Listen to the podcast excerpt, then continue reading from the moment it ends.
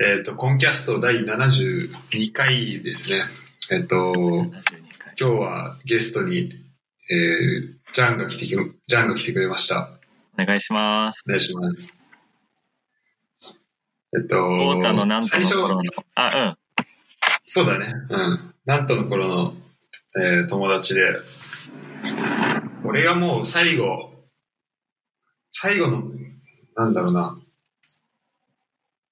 えっ、と、4ヶ月ぐらいかな。でそうん。のそうだね。うん、そんぐらいのタイミングで、えあったんだけど、結構なんか飲んだりとか遊んだりしたそうだね。気がするな。飲みがメインだっ割とたね。そうだね。逆に飲む時しか会ってないと。うん確かに。 一回、なんかどっかで映画見見たりとかもしたかもしれない。あ、そうだったっけそうかもしんない。うん安かったもんね、学生料金。そうそうそう。あまのーうんなんだっけ。黒澤明のなんか映画とか。あ、ああれか。あの、ちょっと、普通の映画館じゃないとこね。あの、そうそう。すごい古い感じのとこうん、ろで。あそこよかったね。うん。なんか終わった後その作品解説あそこなんかしてくれるみたいなさす、ごかったね。あったよね。あったあった。なんか、中も、石、なんだ、レレンガなのかなうん。石畳で壁もなんか黒い石みたいなんでできてて、こんなんで反響いいのかなって思いながら聞いてたけど、すごい、ね。おそうしゃだれったよね。うん、うんそれで、今日はちょっと、まあ、ジャンがね、実はビールのプロということで、それほどでも ね。ちょっと、ちょっとビールのことを教わりたいなっていうので、ちょっと企画を、企画というか、まあ、あの、ゲストで、あの、呼んだんだけど、うん。こうビール、かあなんだろう、ビールにこう関わり始めてからというか、ビールに興味を持ち始めてからは、うんうん。まあ、どれぐらい経つそうだね。なんか、まあ、みんなが高校とかに入って、ちょっとお酒飲み始める時とかは、大体なんうか、ちん。ょっとなんだろう、かっこいいバーのおじさんとかに憧れてたから、カクテルみたいなので飲み始めてたんだけど、ああ、なるほどね。でもなんそかれまあまあそ、れは、うん。うん。えっと、ビールカクテル、それとも普通のいろんいやなもうカなんクテかル。普通のシャカシャカするやつが一番かっこいいなと思ってて、うんうん。でもなんか次第に、いや男は黙ってビールだなみたい な思いカをクテル。うんでまあ基本的にそれで飲んでたお酒がビールなんだけど、その時別にこだわしたとかでもなんでもなく、うん大学に入って、あのフランスに渡ったら、日本とかと違って、まあ今は結構コンビニとかでもいろんなクラフトビールとかも増えてきたけど、まあ前までの日本と違って、そのスーパーとか行けば大体ベルギーとか、ドイツとか、えーイギリスとそか、う、そうなんだよね。そういろんななんか見たことないようなのがいっぱいあったから、うんそれでなんだこれ、ちょっと買い物するたびに、知らないビール一本と取ってみて、飲んでみるのが始まりかな。ちうん。うん。ょっとずつあ、興そ味れ出で、てって。そそれれでで、かジらまャあンの、 5年ぐらい。うん。うん、なるほど、なるほど。5年ぐらいか。ようん、そうだ今、ねジャンのそう紹介として、えっと、うんもともと、えっと、日本でずっと、育ったそうだね。うん。でえっと、ハーフ、日、日本フランスのハーフってことでいいのかうん。お父さんがフランス人で、お母さんが日本人で、なな生まれはフランスだうっんたんだけど、1歳時に、もう家族みんなで越してきて、うん。僕はずっと江戸川区で育、育ちました。なるほど、なるほど。それで、えっと、途中、えっと、フランスのインターナショナルスクールに、うん。で、えっと、いつから小学校小学校4年生ぐらいまで地元の日本の小学校行ってて5年生からインターナショナルに移ったかあ、そうなんだ。うん。それで、中、中高も、そこの同じ学校って感じでら。そうそうそううん。それで、えっと、大学で、えっと、フランスに来そうて、えっとで、うん。 3年間まあ3年生のあの学士号か学士号で2う年んフランスで1年フランスから最後の年カナダに留学できてうんで。その留学でまあその学士号を終えて日本に帰ってきたって感じ。なるほど、なるほど。それで、まあ今は日本で、えー働いてるっていうことで。そういうことです。うんうん。だから、えっとね、そのその辺の話もちょっと、まあ後で聞きたかったのもあるんだけど、うやっぱ、まあ、さ日本でさ、まあ、ずっと住んでるとこう、まあ、日本のにあるビールってやっぱ、その、まあ、クラフトビールっていう、まあ、最近、そういうい、あの、ジャイアントのように増えてきたけど、まあ、それよりも、なんか、まあ、朝日とかさ、ん。うん。こうさ札幌サントリーとかさ、まあ、うんキリンとか、うんみたいな感じで、まあ、このラガー系というか、うんうん。まあ、その辺のこう、あの、種類のあれもちょっと後で聞きたいんだけど、うんうん。まあなんかその辺が多くて、で、こう、俺も結構フランス来た時に、うんなんかこう、クラフトビール、あ、めっちゃあんなってので、うんうん。なんかすごい楽しいよね、最初。そうだね。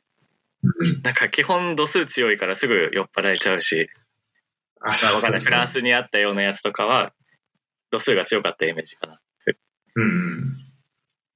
ね、なんか、あの、十、なんか普通に度数が、だいたいビールってまあ、五六5パー、6パーぐらいな印象なんだけど、うんうんなんか普通に10パーとか超えるようなビールもね。あるもんね。うん最初の方はそういう、なんか、た強いのを、もうひたすら探して飲んでたから。なるほど。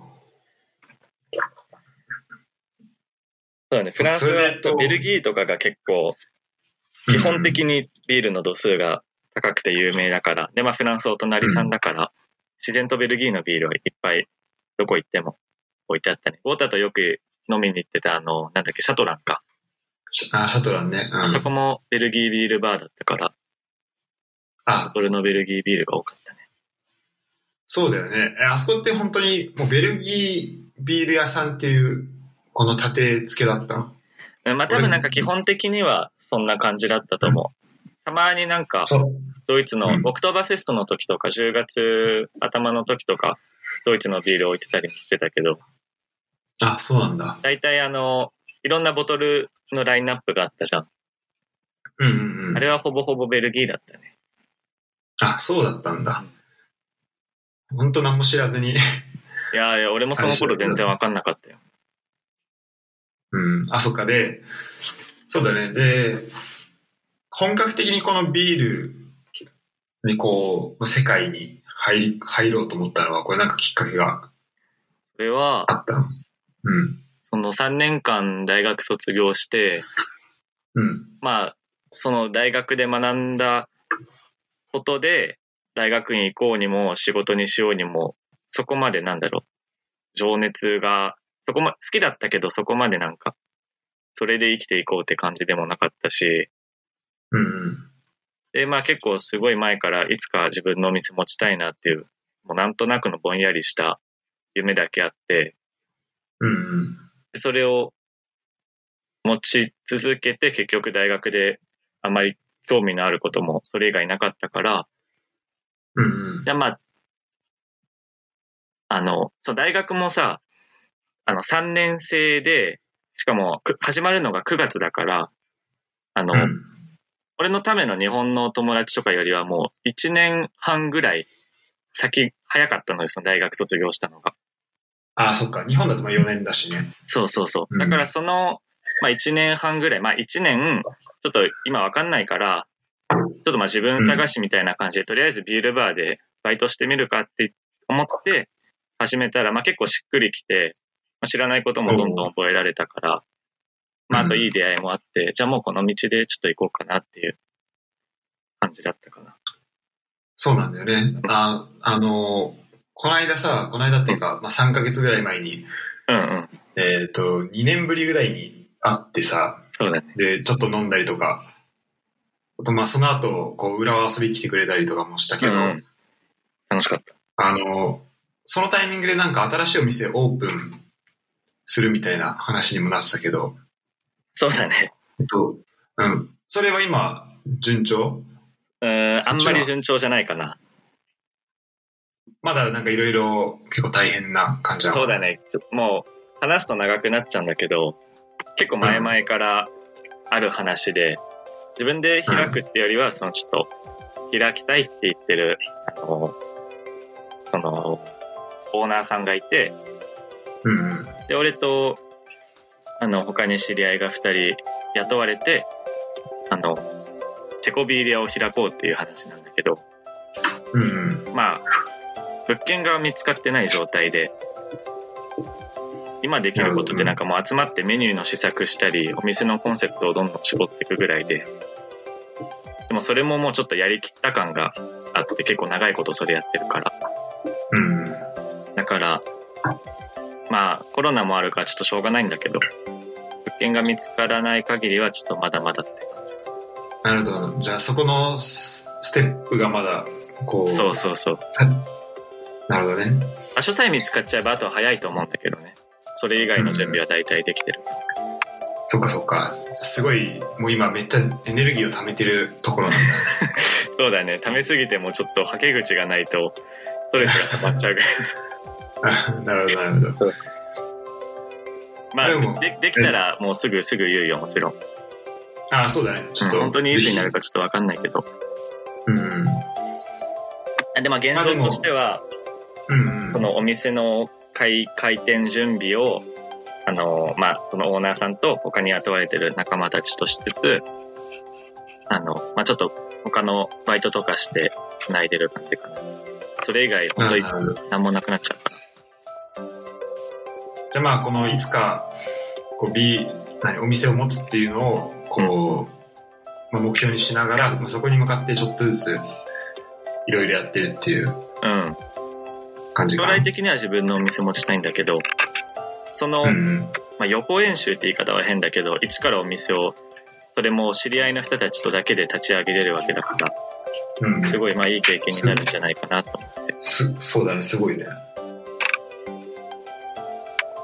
その今話だったところでこうチェコビールっていううんワード出てきたけど、これやっぱこう何なんだろうチェコビールに対する思い入れみたいなのが特になんか強いみたいなそのね、そのオーナーさんがすごいチェコビール大好きな人で、うんうんあそうなんだそうそう、もともと自分のちっちゃなお店を持ってたんだよ、その人は。もう立ち飲み屋の、まあ十何人かぐらいしか入んないちっちゃいとこを一人で回してたんだけど、うんその人が持病を持ってて、うんで、持病、あの、一人じゃちょっともうできなくなっちゃったから、一回閉めちゃって、そのお店を。うんでもやっぱりもうビールへの愛がすごいし、まあ、その他にも一緒にやる人たち、俺と一緒にお店を開こうって言ってる人たちも仲が良かったから、今度はもうちょっとそのうん、立ち飲み屋って感じじゃなくて、ちゃんとした大きな料理も出すお店をやろうって。その人は持病を持ってて、あの現場には立てないけど、お金はあるから、その、それをやりたいなっていう感じなるほどで、だからその人がすごいチェコビールに、と俺とか他の仕事仲間も、その人を通じて、まあちょっといろいろ教えてもらったり、うん新鮮なチェコビール飲ませてもらったり。で、好あきの、なんか一緒にさ、なんかチェあ一回チェコにその、行ったみたいな話してたじゃん、うんビールのために。うん。それはその人たちと行ったってこと。そうそうそう。うん。なんかチェコっていうと、チェコビールっていうと、その、なんか俺のす、ね、持ってる浅い知識だと、いやいまあ、や。ビールは大きく、なんかエールビール、うんあと、まあ、ラガーがあるっていうイメージで、で、なんか、えっと、まあ、ラガーはその、まあ、日本でよく飲まれてるビールがそうだと思うんだけど、うんチェコビールもそっちのこうくくりに入ってくるかなと思うんだけど、それで合ってるか。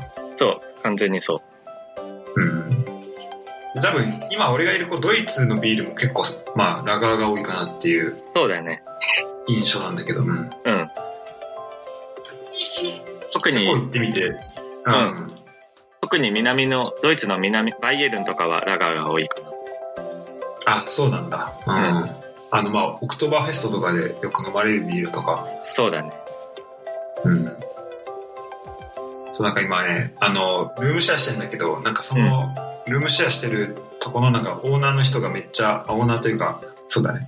そうね、まあ家主の人が、うんなんか、バイエルンに結構その出張で行くことが多いのかな。あそれでなんか、なんかめっちゃね、その、なんかオクトーバーフェストってこう、もう、なんかラベルに書いてあるビールめっちゃ持あってきてて、え ーだからそう家にめっちゃそのバイエルのビールあんだけど、やっぱドイツの、あれなんだね、他の地方の人でも、もう、オクトーバーフェストとかそういうのはもう大大好きなんだ。あそうみたい。そうなんか俺最初10月の初めに着いたんだけど、うん。着いて2、3週間ぐらいして、なんかオクトーバーフェストの、なんかまあ、パーティー的なのを家でやったね。えーそれそれで結構、うん。あのーなんかさ、なんだっけ1リットルぐらいのさ、ジョッキ あるね、マースショップ。あんじゃん。うん。そう。あれに、あれとかやったんだけど、もう ね、お酒そんな 飲めないわ。なんかみんなでその1持リってってすぐだットル、そうだよ、割と。で さ、みんな1リットルのやうんつ使ってなかったんだけどさ、なんかあったら飲みたくなんじゃん。うん。 そうだね、どうせなら。そうで、まあ、何杯か飲んだ後に1リットルのやつやったんだけど、もううん最後、ほんと死にそうになりなが ら、 ちびちび飲んでたけど。たっぷんたっぷんでしょ、お腹も。タップンタップンだった。あれなんだね、その、うんあの、ケケルシュが有名だって話したじゃん、この前二人で。あ、うん、うん、そうそうそう、教えてもらった。その、ボン、まあ、ケルン、ボンの近くにある、地方なのかな、まあ、町の名前であり、地方の名前でもあるのかなわかんないけど。あ確かにそうなのかもね。なんか結構でかい範囲を言ってる気がする。うん。そのエリアが、その、ケルシュで有名じゃん。うん。で、ドイツってその、ラガーのイメージが強い中でも、意外となんか調べたら、地方によってその名産、名産ビールみたいな、ちょっと特殊なやつがあちこちあるみたいで、その地方のものしか飲まないのかなってイメージしてたけど、やっぱ結局どこでも、オクトーバーフェストは祝うし、ラガービールもいっぱい飲むんだね。多分ね、なんか今住んでる家は結構多分、ちょっと特殊かもしれなくて、その、なんかおじさんが、うん。 なんか家で結構なんか音楽流してんだけど、なんかそれが、あ、この音楽いいねって言ったら、あ、これなんかオクトーバーフェストの音楽なんだよ。でも、普通にオクトーバーフェストのファンの人が、ボンに住んでるって感じだ ね。そう。今12月みたいな。もう過ぎたよ。そうそうそう。だからね、そうだだからまあ結構特殊かもしれないけど、うん。そうだね。あと、うん、なんかね、九州、俺は、その、せっかくだからって結構買って、うん。今も冷蔵庫入ってんだけど、うんうん。あんまそれ以外だと、うん、あん、あの、ううちの人は全然飲んでる、飲んでないかもしれない。ああ、そう。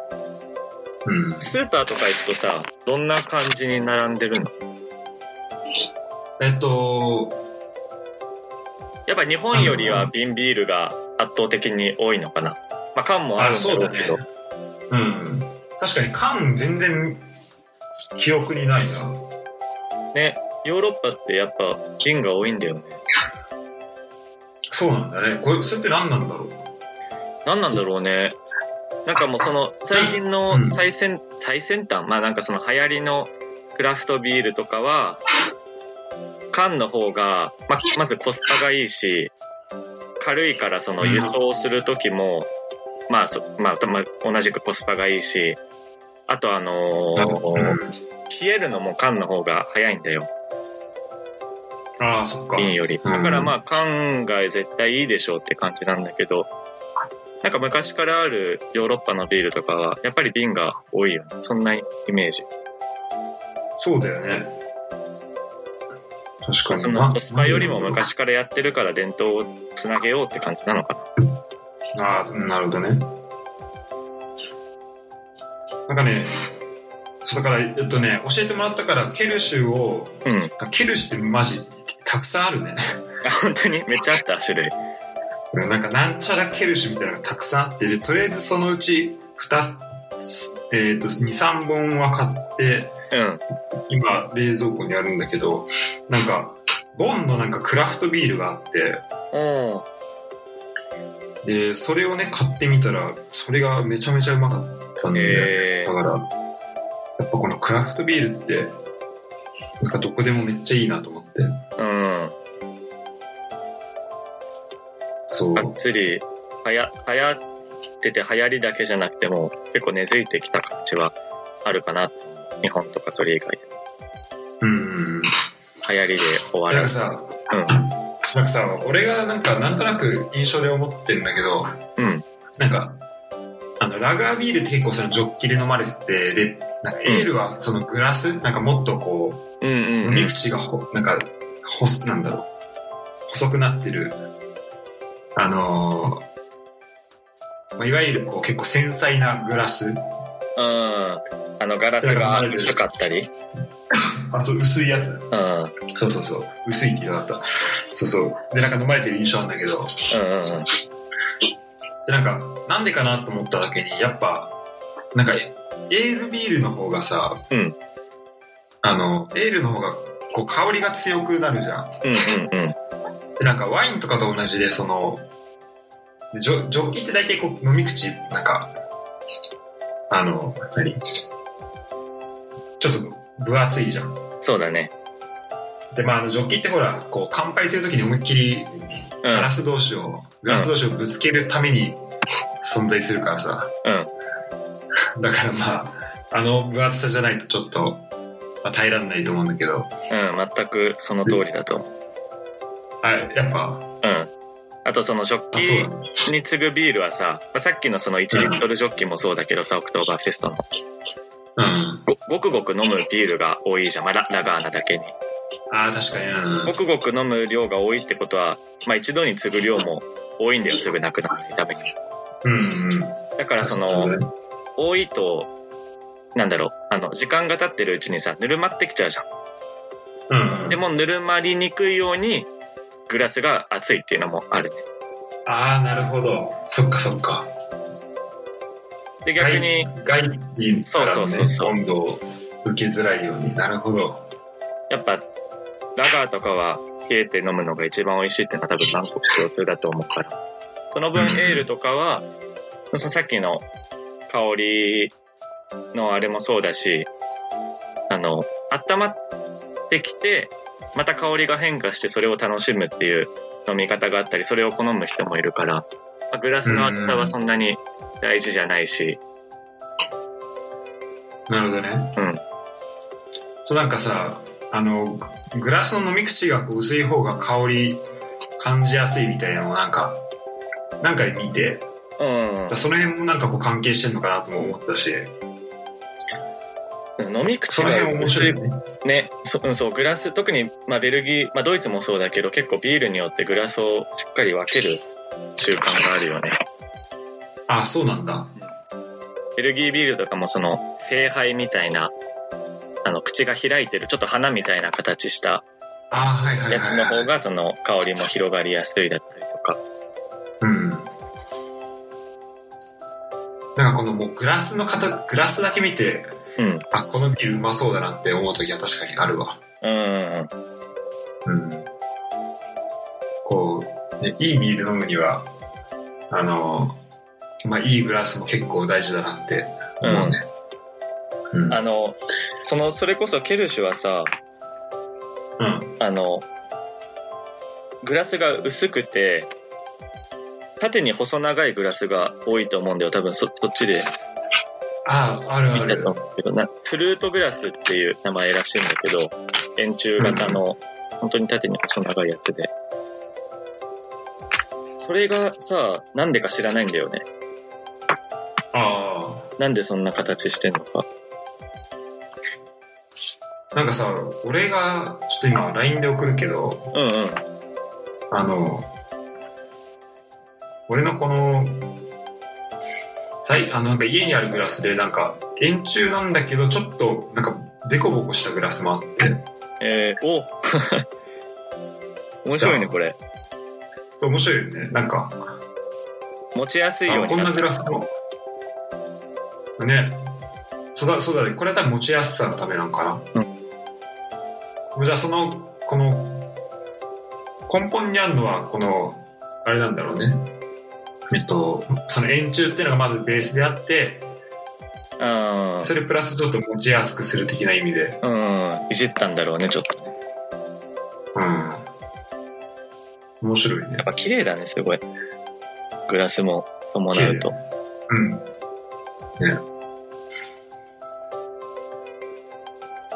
ケルシュはさ、なんか、うん。あ、あごめんいいよ。えっ、と、なんて言おうと思ったんだっけあ、そのラガー系のビールとかは、うん。その写写真で送ってきてくれてたヒルスナーもそうだけど、結構継ぎ方とか、うんあ、の、泡の何、量だったりとか、きめ細やかさで、日本でも結構よく聞くと思うんだけど、それで結構味が変わるとか、あの、喉越しが変わるとかよく言うから、日本はうん東京でもその継ぎ方をにこだわるお店が結構増えてて、例えばあ同そうじなんだビールを3、4個継ぎ分けて飲み比べて、あ、こんなに違うってちょっとお客さんを驚かせたりとか、えー、すごいね。やっぱこう、そこにもテテクニックがあるんだね。そうそうそう、意外と、まあ、こだわれば、こだわ、まあ、奥奥が深いんだよね。うん、なるほど。ビールなんて一緒じゃんって言っちゃえば、まあそうなんだけど、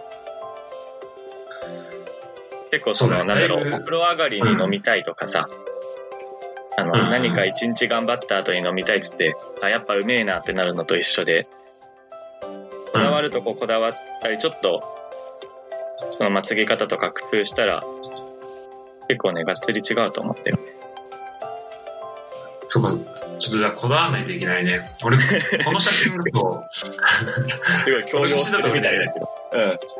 いや、でもさ、こう、てかやっぱ知らないじゃん。で、俺、普通にこの写真だと、えっと、なんだっけ、えっとケルシオのさ、グラスにさ、ピルスナーそ注いでるからさ、うん。ああ、でもあこれ全然もうアいいウトと思うでしょ。でもそこ7対3だしさ、そう、さっきすごい綺麗って言ったのもさ、うん。泡と何液の比率とかもさ、もう見た目から美味しそうじゃん。 あ、これ見た目うまそうだよね。あなんかめっ自ちゃう分までそうもまあ注い注 げたらと思う。泡もさ、あの、泡ひげつきそうなもこってしてるし。ね、めっちゃもこってしてる。うんそうこれめっちゃうまそうだね。でなんかさ、ケルシュはさ、あの、ちょっとその、一応ラガーエールで言うとラガー系に入るのかな。ケルシュはなねんかさ、エールなんだ。あラガーあにエー思ルえなてんだっけうん、そうそうそう。あ、エールだけど、ちょっとラガーっぽいみたいなこと言ってたんだっけそうそうそうそう。その、あエールとラガーの違いって、酵母の違いなんだけど、うん。使う、なんだ、酵母の種類みたいな。あ、そうなんだ。うん。でケルシュはあのエールの工房を使ってるんだけどあのなんだろうな熟成の仕方工房入れた後ちょっとまあ23たまには1ヶ月ぐらい23週間1ヶ月ぐらい熟成させるんだけど、うん。その熟成のあの温度がラガーに近くて低い温度でやるんだよねあ10度とかそういうこ15度ととか。かはいはいはい、はい。そうすると、ああいう、なんだろう、すっきりしたビールができるっていう感じかな。なるほど、なるほど。あ、じゃあ、酵母の種類がまずあるんだね。俺そこ知らなかったわ。そう、エールとラガーの違いは、まあ、基本的には酵母の種類。なるほど、なるほど。うんなんか、そう、えっと、今回教えてもらう前に、なんか、軽く調べとこうと思って、で、まあ、で もあの、ウィキペディアで調べたん、軽く調べたんだけど、うんうん。そうそしたらなんかこの、えっと、発酵させる時のなんか温度うん。がなんか、まあ、違うっていういうのはなんか見てたのよそのうんエールはなんかあったかいとか、うまん。あ、常温で結構発酵させてだから、そうすると多分なんか発酵もすごいめっちゃなんだろう発酵のこの反応みたいなのが多分めっちゃ促進されるから、温度高い方がでそれで多分、まあ酵母のかい生きやすい状況に、活動しやすい状況にしてあげるんだよね。ああそういうことか、うんそう、エール酵母は、まあ、あった、まあ、にに20とか25度かなちょっと間違ってるかうなんぐらいが、あの、すごい発酵がうまくいく温度だから、その温度でさせてあげて、ラガーはもう長期ということで。うんうんうん。そう、なんかそういうことなんだね。う。そうそうんで、なんか、ラガーはだからさ、この、低温でできるから、なんか、なんかうん冷蔵庫が発明されてからめっちゃ、なんか、流行るようになったっていうのは見て、でうんうんうん。多分このお低い温度で管理する方が多分管理しやすいと思うから、なんかそれで結構この大量生産には確かに向いてるなっていうふうにうん。はそう思ったね。だね。なそるほの多ど分ね、、大企業とかだったら、そうなんだろうけど、うん。クラフトビール屋とか、まあ、ちちっちゃい醸造所からしたら、あの、ラガーの方が、熟成の期間がかかるんだよ。あ、そうなんだ。あ、まあ、そ低温でやってる分。う。低温でゆっくりやんなきゃいけないんだよ。うん同じビールの量を作るのに。なるほど。だからその、コスパ的には、エールの方がいいとかっていうのはよく聞くね。あ、そうなんだ。なるほど。じゃあ、こう自分で、自分でというか、じゃあクラフトビールというか、こう、うん大企業じゃないとこが作るとしたら、うん。まあ、エール大の方体みんがなエールから始まるかな。うん。面白いね。そうだ、その大企業みたいにとにかく一種類のビールをもう大量生産するんだったら、ラガーでいいんだろうけど、うんク。ラフトビール、まあクラフトビール屋の魅力ってやっぱりいろんな種類のビールを楽しませることだから、うん。もう発酵が短いエールビールをひたすらいろんな種類作って楽しませて、それでまあ余裕出てきたらラガーも作ってみるかっていうのが、クラフトビールでは一般的だと。なるほど。じゃあさ、あのーまあ、クラフトビール作ってるとこで、なんかラガーにまで手出してたら、結構ここ余裕あるなっていうまあまあそうだろう感,、ね。感じなのかな。うん、スキルもお金もいろいろ余余裕があるとこだと思なるほど、なるほど。じゃあ、そういう意味だと、俺がこの間飲んだ、その、ボンのクラフトビールは、なんか、うんラガーもあったから、じゃあう。あ、結そうな構、んだ。いいとこなんだ。信用してもいいのかもね。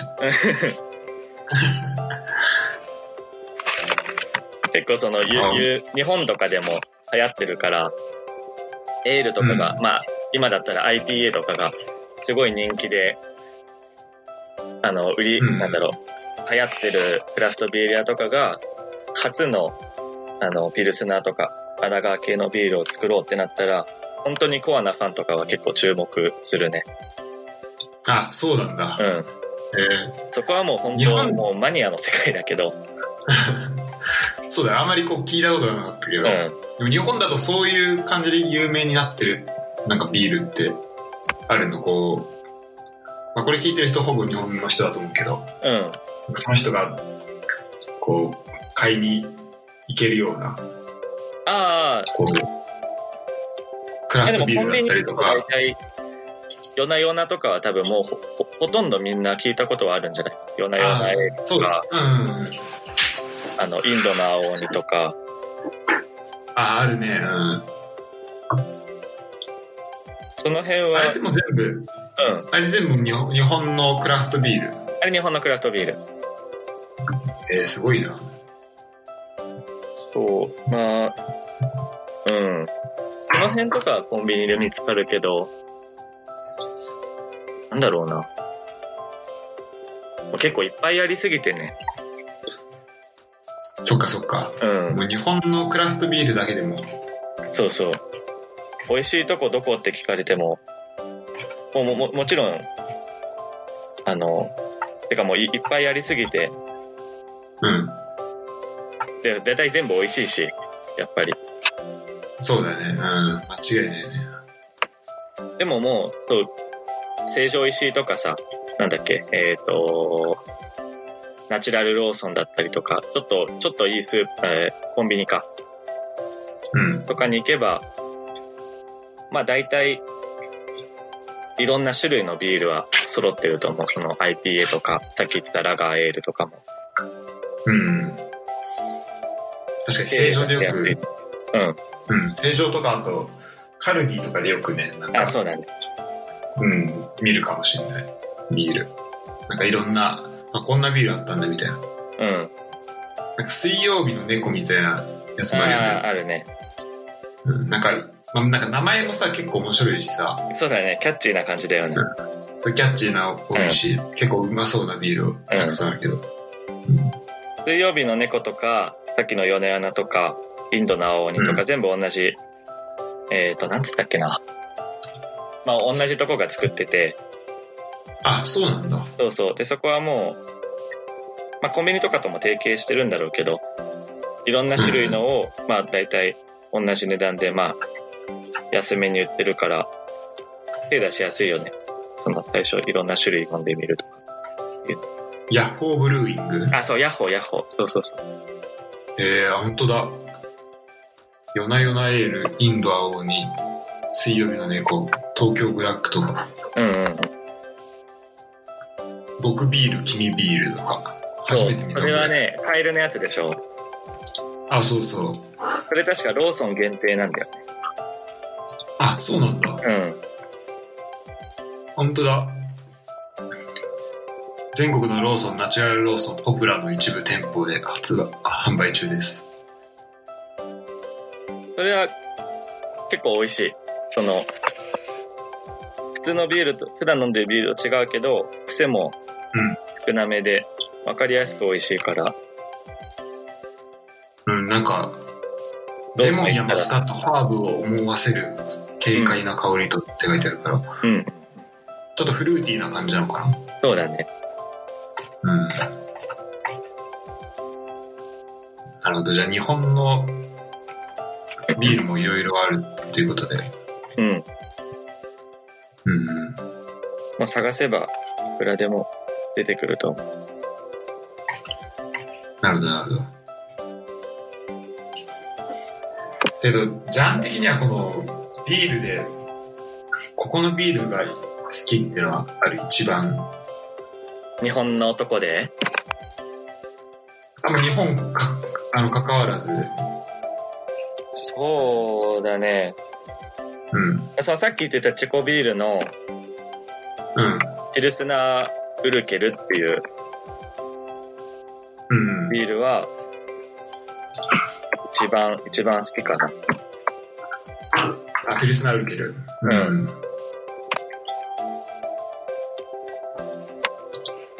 じゃあ、どっちかというと、この、ううん。ピルスナーはラガーだよね。で、ピルスナー、ルーケルは、あ、このジョッキね、ちょっと、見たことあるなんだろう。あるある。あの、ちょっちょとっとなマんーだろう、クみたいな海賊が、あ海賊が使うジョッキで、ね、 そうね。あの、ちょっとなんだろう。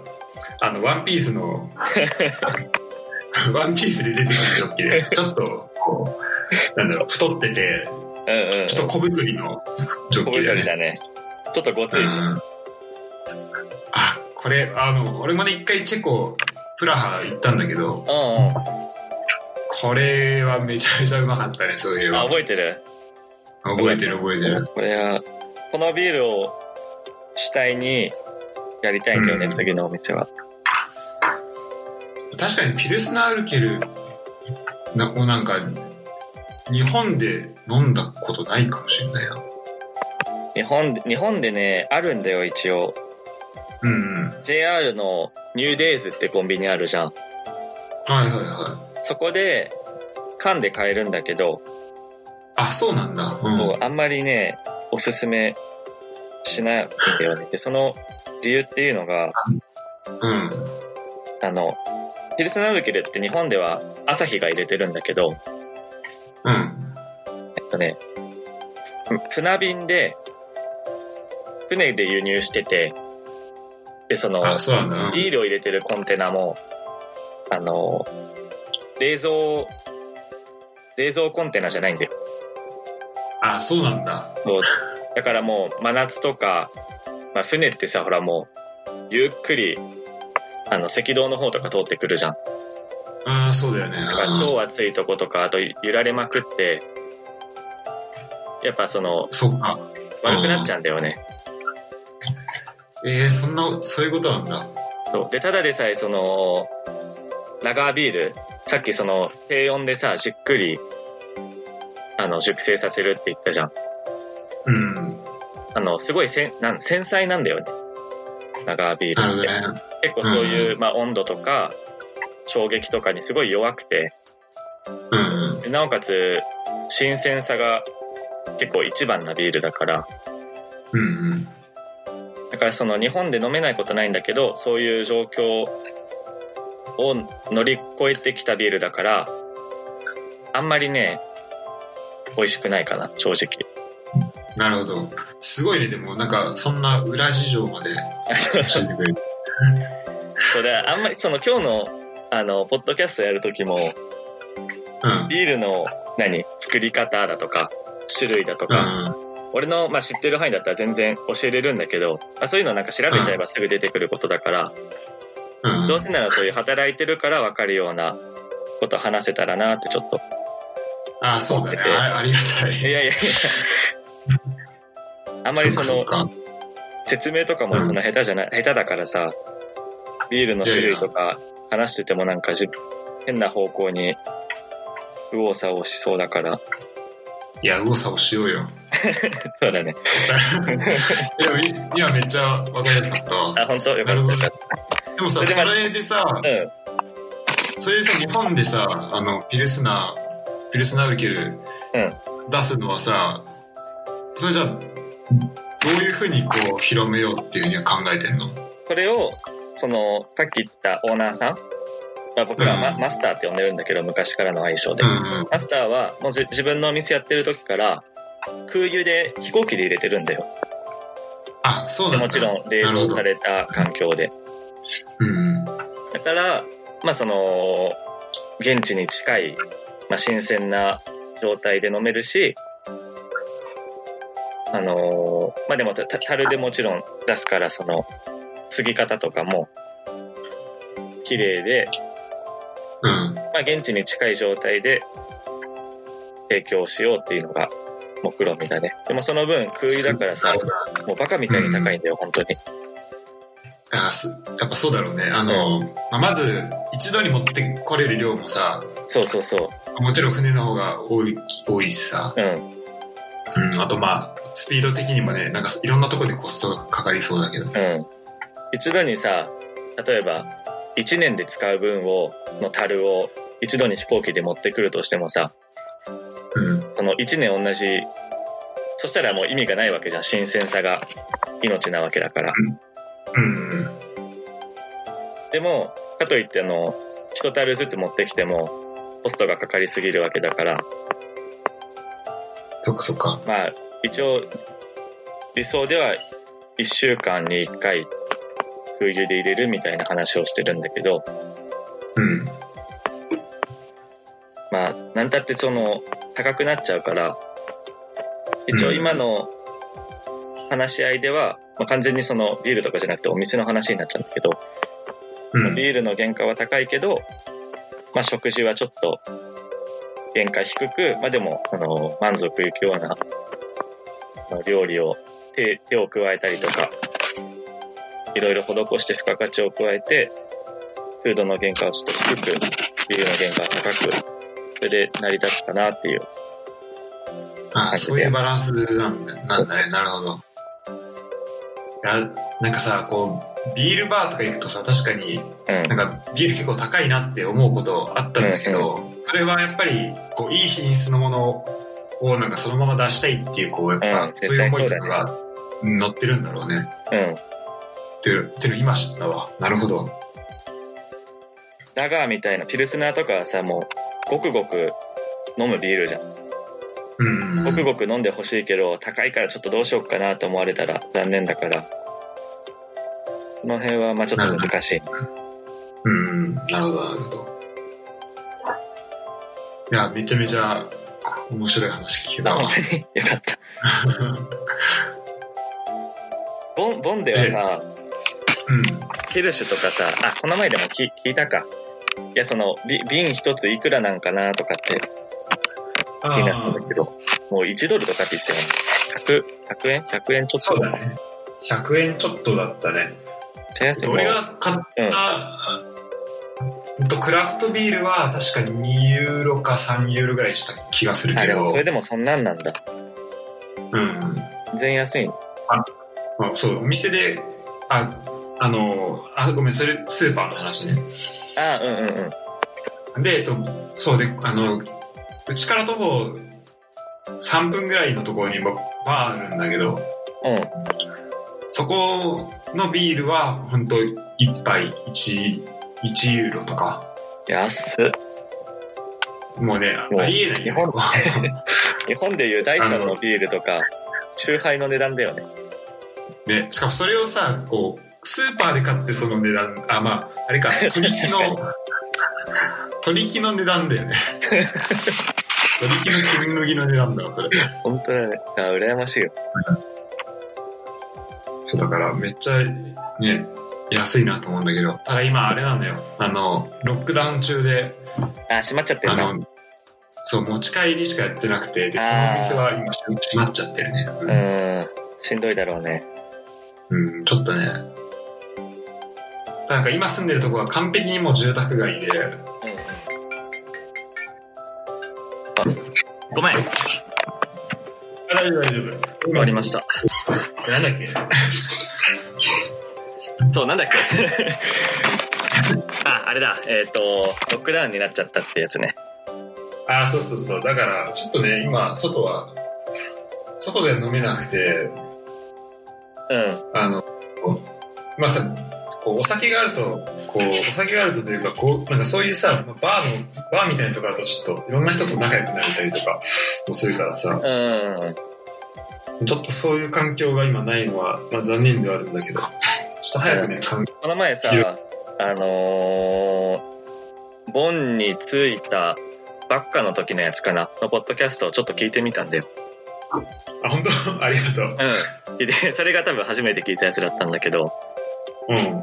それで、その、仕事とかもさ、テレワークだから、そうそだのね。バーも閉まっちゃってるから、あの、うんえっ、と、家えっと、なんだっけ、シェアハウスの人たち以外であんまり出会いの場がないから、そうだね。うんそれが残念みたいな、って言ってたのは覚えてる。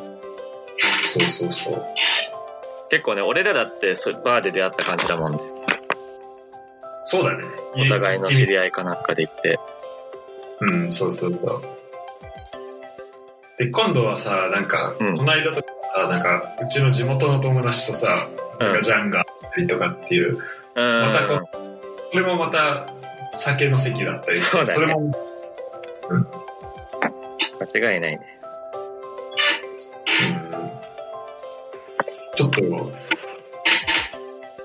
あの、ちょっと一旦ビールの話、これぐらいにして、ちょっと次フランスと日本の話したいんだけど、ちょっとビールの話をまたしたいんで、うちょっと、また出てもらってもいいん。あ、もちろんもちろん。いくらでも。さっきみたいな、こういう話を全然、何、してもらえるんだったら、ああ、本当になんだっけ、その、特にさ、例えば、日本で、うん。うん。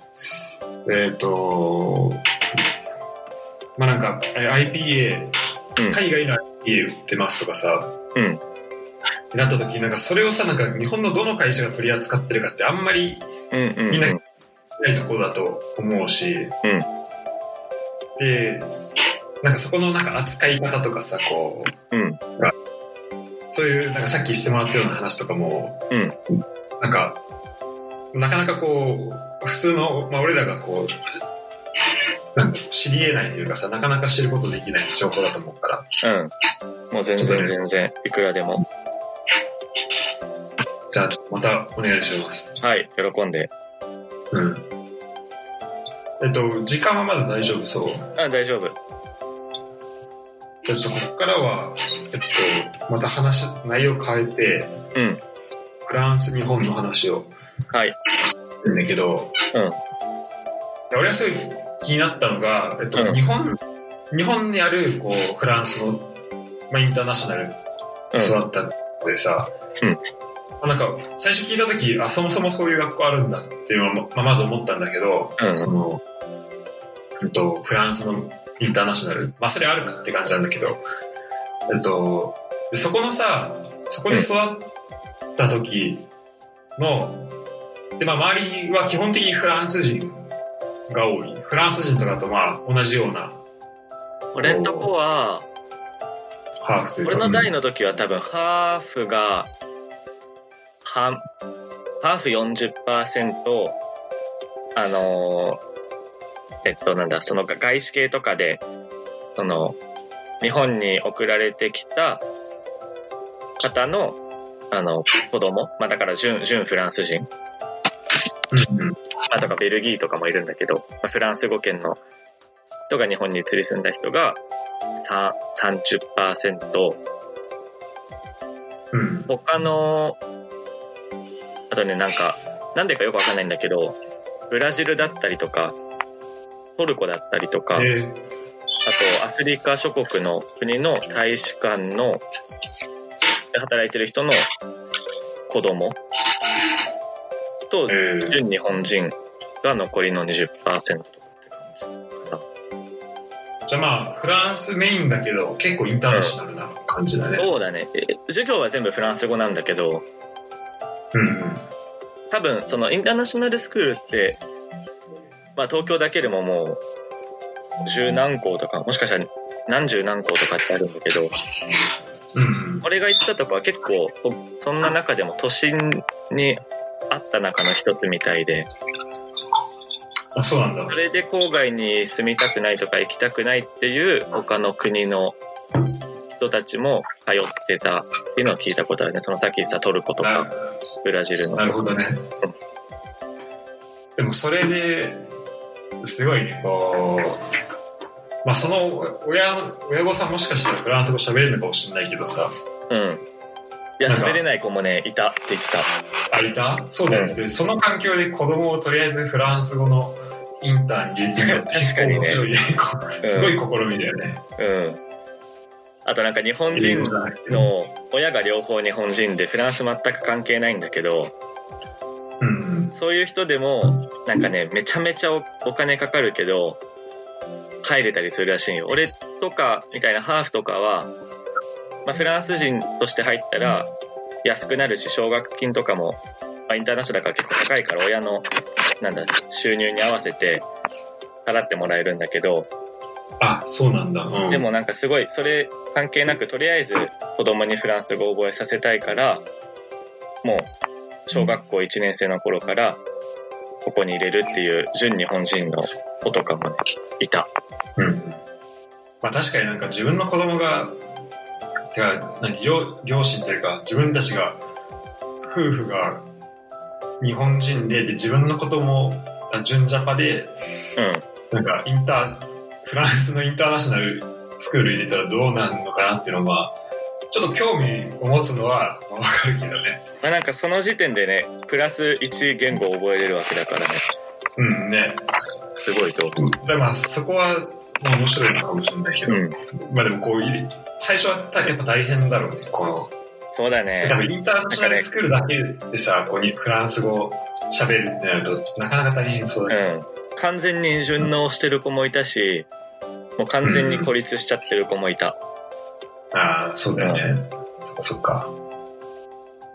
それでさ、あの、多分なんか、俺の勝手なイメージだけど、結構インターナショナルスクールってその、学校の中のさ、うんが学校の中の文化っていうのがさ、うんうんまあ、それさ、外一歩出たら、もうそこにあるのはフランス語を使わない、まあ、日本が、東京があるわけで、うん結構そのフラン、インターの中でのなんか文化って結構、まあ、独特じゃないけどさ、こう、うんうんやっぱりちょっと切り取られたものにはなってくるからっていう気がするんだよね。そうそうだねなんとなく。うん。でさ、まあそこでさ、うんでもまあ、フランス語を使って、で、そのフランスルーツある人とか、あとまあ、そうじゃない人とかとも、こう、友達になっていってっていうのをまあ長い間やるわけじゃん。うんで、その後にさ、フランス、フランスに行くでしょ。フランスの大学行くじゃん。で、その時になんか、なんだろう。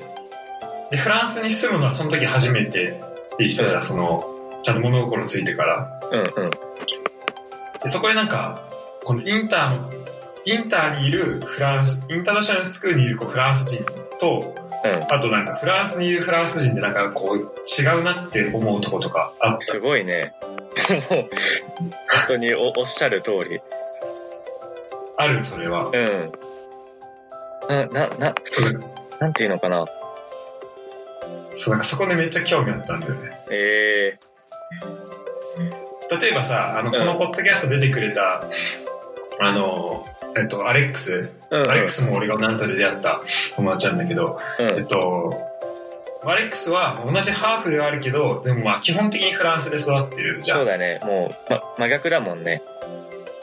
そうそう。で、なんかそういう意味だと、だから多分アレックスが、の感覚というか、アレックスがこう、なんだろうな、同じ、えっ、と、日本とフランスの、えっとハーフっていうのを考えても、なんかそこで多分違いというか、はあると思うんだけど、うんうん。まあ、別に、まあ、アレックス関係なく、こう、普通に、なんだろう、日本のインインター、日本にあるフランス語の、フランスのインターっていう環境と、なんかふ普通のフランスの、フランスに住んでるフランス人っていう、なんか、うんうん。そこでこう、感じた違いとか、あと、ああと例えばもしフランスでなんか日本フランスでなんかさ日本のインターにいた人とかとう会っんた。ことはあったあ、お俺がってことうんうん俺、いや、フランスで日本のインターは行ったことないな。あ、あと、フランスで、なんか、あ、でもないか。あと、日本のさ、インターのさ、うん。フラン、まず、あれだもんね、日本にあるフランス語のインタースク、インターナショナルスクールが、多分、確かその、ジャンが言ってたとこぐらいしかなかったんだっけえ、そうだね。東京に1校と、あと京都にも1校あったちっちゃいのか。あ、そっかそっか。いや、なんかね、あの、例えばさ、フランス行って、なんか、普通に、まあ、流暢にフランス語喋ってるけど、あ、こいつなんか、なんか、あの、インター出身だなっていうのが、なんか、もしかしたらわかるかなと思ったんだけど、でもそもそもそういうやつはもう、なんとなく、こう、顔見知りだったりするわけだもん。あ、お俺がってことうん。あ、そういうことね。えっとね、うんそうそうあ、でもね、そのさっき言ってた、あの、インターの文化みたいなのは多分めちゃめちゃあると思う。あ、そうなんだ。そのうんなんていうのかな。別にその勉強ができるとか、逆に治安が悪いとかのどっちでもないんだけど、うん。多分、また、まあ普通の学校だと思うんだよ。もう平平均的な。うん。めちゃめちゃ勉強できるやつも、あの、柄悪いやつもいるんだけど、なんかでも雰囲気の、ノリとかなのかな。まあ、やっぱ他の周りの学校とか、そこ以外の友達との交流がみんな比較的多分少なかったから、あの、うんまあ、幼小中高一貫なわけだから、すごいね。えーあの生徒数もまあ普通の学校より少ないから結構もう小学校から知ってるやつが、と一緒に高校卒業するっていうのも半分以上そうだったんだようんもう、すごい。うんだからそのなんだろう親戚と集まる時の感じじゃないけどそこだけのなんか雰囲気とかノリみたいなのが多分あって、うん。で俺なんかはそのフランスに行った時は最初は、うん、あんまなんかね話しにくかったっていうか友達作るのをシンプルに苦労したし、あ、そうなんうだ。ん、あんまりあ合わなかったまあ俺が変だったんだろうけどなんかあんまりね、うん、雰囲気違ったかな、っていうのはあるなるほどね。うん。でそっかさそっっきか。言ってたみたいに、あの、海外、まあフランスとかで、インターナショナル出身のやつとか、話せばわかるっていうのはもちろんないけど、あの、うん。大体、結構狭い輪だから、つながりがあったりするね、その、なんだろう、俺、東京にあるフランスインターナショナルから、結構親の会社の都合で動く人が多かったから、東京からニューヨーク行ったりとか、ニューヨークからうんなんかアーセナルとかシンガポールとか、で、全部フランス語の学校移り住むみたいな、結構世話しない感じの、あの、中高生活を送ってる子とかもいたから、うん。そこの、そこつながりで、あの、フランスとか行っても、あ、こいつ知ってんのみたいな、あ、なるほどねあの、。うん共通の知り合いがいたことは、結構あった。、もう今はさ、その、えっと、そのインターいた人はみんな世界に散ってるっていう感じで そう、そうそう、なんか、うまく言えばそうだね。でもめっちゃいい、めっちゃでかい、こう、なんか、まあネットワークっていうとあれだけど、えーこうネットワークはねコミュニティが。そう、そういうの大事にする人は結構すごいと思う。うんうん。俺ほんと最近までそういうことの大事さが分かんなかったからさ。でも全然気にしてなかったんだけど、もう高校からちゃんとその将来のこととか考えてるような子たちは、うん。そこのネットワークはもう今すごいしっかりしてる。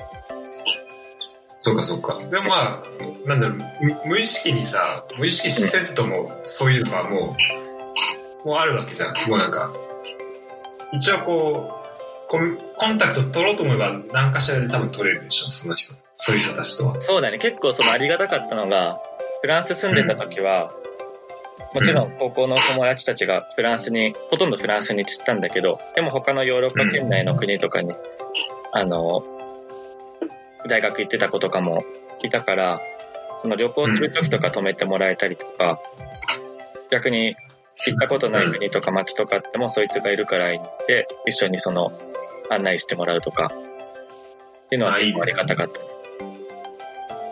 なかなかこう友達がいたりしないと行かないとこってあるもんね。そうだね。うん。なんか、ボンとかもしかしたらそういう街の一個かもしれないけど、うん。そっかそっか。ボンって日本人いるのまあ、いるだろうけど。あ、なんかね、ちょいちょいいるみたいだね。このボン大学にうん。留学な生んか何人かいるみたいで。うん。あと、近くだとそのデュッセルドルフが、うん。あああ、そう、そこはもうじゃあでかいんだ。そうそう、があるから、まあ、だからちょっと足伸ばせば全然いけるし。そういうコミュニティみたいなのはあるのああ、どうなんだろう。でも多分、そう、担当で調べてないんだよね、実は。ああ、なんか、今さ、ううん、なんか、ちょっと会いづらいなっていうのもあって、ん。まあ、そり ゃそう だよ。うんあとなんかね、Facebook グループはあったんだけどね、なんか最後の活動がなんか5年前とかだったから、 あんもう終わってる。あんまり動いてないのかなと思って、そう。なるほどね。あの、なんとのコミュニティはすごい良かったね、なんとなく。そうだ。ね。うん。ね。すごい助かった、あれ。俺はもっと早くし知るべきだったんだけど。うん。 俺もそうだ。1年目、その、大学1年目、そフランスに渡ったばっかりの時とかは、そのさっき言ってた、まあ、ノリが違う、まあ、あと、結構う内気だったから、あんま話しかけにも行けなかったんだけど、そういうのがあうっんて、全然友達できなかった。ババスケやってたから、かろうじてバスケ仲間とかとよ仲良くなったけど、うん。その日本コミュニティはもっと早くしとけばよかったなって思った。あそっかそっか。いや、その、そこはちょっと意外だった。やっぱ大変なんだね、この、日本から。なんか、うん。普通の、普通のなんだろう。あの、フランスに、まあ、もともと全然縁がなかった、まあ、俺からすると、こう、うんまあフランス語ネイティブであればさ、うん。なんか、まあ、言葉が使え、なんだろう、通じれば、なんとかなんのかなと思ったけど、やっぱその文化的な違いは結構大きいのかな、大きいなっていうのを知って、結構面白いね、その話は。結構そのハーフ文化みたいなのあるかもしれない。まあ、ハーフに限らず、俺が行った高校からフランスとかに渡った子たちは、ハーフでも、純フランス人でも、なんか大学1年目あんま友達できねえみたいな。言ってる子は多かったかもしれないうんなんかうん何が違うのかあんまわかんないけど、うん。でもなんか、まあ、聞く話だけど、なんか結構その、はまあ、ハーフだとさ、結構、その、なんかどっちの国でもうん。大変っていう話は聞くかな、なんかその、あであ、そうだね。うん、まあ、ジャンがどうだったかは、あの、わかんないけど、でも、まあ、なんか日本だと、なんか、あ、でもあれか、まあ、インターナショナルスクールだったっていうのもあるから、まあ、そこは全然問題ないと思うけど、うん。ああ、まあ、なんか、そのさ、ちょっと、例えば、あのーなんだろう。まあ、ちょっとこう、外国人に対するこう免疫がない人とかもさ、うんうんうん。まあ、いたりするからさ。で、そういう人ってこう、まあ実際、た、た例えばその人が、なんだろう、どういう、うんと、んなんだろうな、こう家族が、例えば半分、あ、片方日本人で片方フランス人でとか、まあ知らないでさ、まあほぼ見た目とかで、こう判断しちゃったりとかして、まあそんなに、そもそも深くこう、関わろうとしないからさ、そういう人は。うん。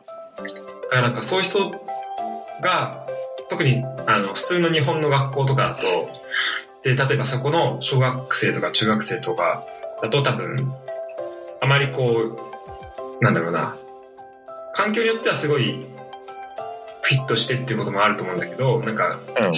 うまくいかないと、そういう人たちがなんか、結構辛い思いをするみたいなのはなんかあるらしくて、うん。結構そのインターナショナルスクールに行く前の小4ぐらいまで日本のうんうん。地元の葛西だったんだけどあそうか葛西小学校に行ってた時は江戸川区のその地域って、まあ、い今でさえもうあれだけど俺の俺がちっちゃかった子とか多分その白人の人とかすごい少なくて江戸川区ってああ、うん、そうなんだ。多分いてそのインド人とかネパール人とかああそうのだねタイの方のカンナナ通りとか、カンナナじゃないかマカサエリアってそのカレー屋さんがすごいいっぱいあってさ、まあ、それはいいんだけど、ああ、そ、そのイメージめっちゃある。うん。うん、だからそのちっちゃい頃とかはそういう、まあ、さっきゴータが言ってたみたいにさあんま多分免疫がない人とかはなんか決まっうんうん。てアメリカ人って呼ばれてたねその多分あそうなんだ白人イコールアメリカ人だったのかわかんないけど、うん。いや多分そういうのあったんだろうね。うん、もちろんそんないいいい気はしなかったね。そこからインターナショナル移って、なんか普通に扱われてたから、あうん普。通なんだって思えたけど、うんうん。で逆にそこからフランス移ったら、うん。あんまり、なんお俺はなんか外見でフランス人からしてアジアの地入ってるってあんまりなんか気づく人がたまたまいないみたいなんだけど、ああ、そうか、そうかもね。けどまあ、あれどっかのハーフとか聞かれたりして、日本のハーフだよっあそうて、なそう,、日本から来たよとかって言ったら、まあなんかなんだろう、え結構食い食いつきが良かったっていうか、まあフランスってめちゃめちゃあそうだ親日だし、漫画とかうんうんうん大人気で。なんかその中国とかそうさ、だよねうんに対しては、ううんん。結構、あの、厳しいうん当たり、意見持ってるフランス人多いけど、そう、当たり強いけど、日本って言ったらなんかすごい食いつき良かったりしたんだけど、で、最初は、うんあ、なんか日本って言うだけでもしかして興味持ってくれて仲良くなれるかなみたいな考えてたけど、逆にその、それが当たり前になったら、なんだろうう、ん。日本の話題が出たらすぐ俺とか、ああ、なんか寿司、寿司屋あったら、これじゃん うん、お前握ってこねえのとか、まあなんかそういう誰からも多かったから、それもそれでな、みたいな。まあそう、そういう、ちちっちゃいことだけどね。で細かいこと言えば、うまんあちょっと、生きにくいってほどじゃないけど、めんどくさいことはあったけど、でもまあそれ以上に、まあ言語のこととか、いろんな環境を知れたこととか、まあうん。あの、利点、利点っていうか、いい経験ができてるから、まあ、いいんじゃないかな。フランスは本当なんかいろんな人がいてさ、うんなんか、だからすごいなんだろう。なんか本当に、なんだろうな。なんかい生きやすいよね。なんか生活がしやすいというか、そうだなんねかあ。んまり、ね、自分が何なのっていうのはあんまり何も気にしなくてうんうんうん。良くなるというか、ちょっと、うんあまりうまい言い方がわかんないけど。あの、なんかちょっとあアメリカみたいな感じで、ななんて言うんだっけ、あの、人種のるつぼあ、はいはいはい。あ、そ、そういそううだね。意味で言ったんじゃなくて、ああそうそうそうそそれうそうだねそうそうまさに本当さまあアフリカから来た人もいれば中東から来た人もいるし、アジアもたくさんいるしうん。そうだでね。まあ南米とか、うん、中米とかもいるし買い物とかもね、アジア、アジア食品とかサッカー屋とかも、うん大体フランスどの街でもあるし、そういう意味でも行きやすいかも。そうだね生活しやすい。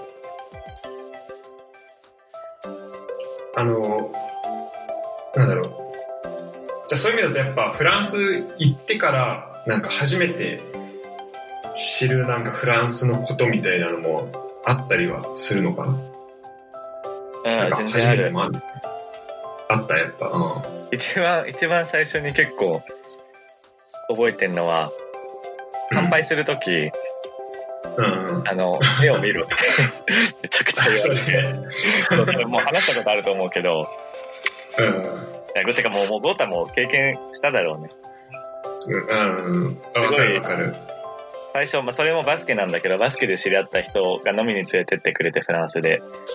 うんうんで、乾杯すると、 そいつも結構変なやつだったんだけど、結構厳しくて、いや、ダメだ、やり直せみたいな、もう一回乾 杯、5回ぐらいさせられて、なんだろうマみジたいな感じで、そいつの顔見て、乾杯したら、うんできるじゃねえかみたいなこと言われ て、あ、目見ればいいのね。でもまあ、あこるこから、うんうん、すごい気をつけるようにしてる。だいぶでかいそれはだいぶそうだね印象づくねそれはうん、そうすごい印象ついたそのこの話他の、まあ、フランス人とかの友達にするとそいつやべえなみたいな感じでよく言われるけど そうだね5回やり直すはちょっとないそようねまあでも気にする人は気にするんだろうね、そういうのあとそのうんうんパン屋さんとかさあのスーパーのあのレジかレジのとことか行くと必ず「あのボンジューって言ったり「こんにちは」って言ったりとかそうだねうんうんそこは大事にしてる人多いしまあ大事にしていいことなんじゃないかなとそこね大事だよねうんいや本当なんかね、まあ、今話すと恥ずかしいんだけど、なんか、まあフランスに2年行ってさでずっともうレジ来たらボンジュールって言うし、うん、うんあの出てく時も、まあ挨拶するじゃん基本的には、うでそれでずっといてさで日本行った時うんどうしてだっけなって結構なって、であーうんうん俺結構あのコンビニ最初の方とかなんか「こんにちは」みたいに多分言ってた気がするん だよね 俺日よ本帰ってから今考えると結構やべえやつだなと思うんだけどあどうもみたいな感じになっちゃうよね。そう。で、あとさ、なんか、帰ってきて、だから2年ぶりに会う友達とかうんうんいるわけよ。うんうんで、そいつと会った時、まあ、まずめちゃめちゃ久しぶりだから、もう、なんなんならハグしたいぐらいの気持ちもあるけど、あれ、でもこれって、まあ、ハグは多分おかしいなってわかんのよ。感覚としうて。んうん日 今本差だしし伸。べちゃうよねでもそう、あれ握手、あ、 こ握れ手でし握たいよね手すんだっけな、みたいな。んそうそう。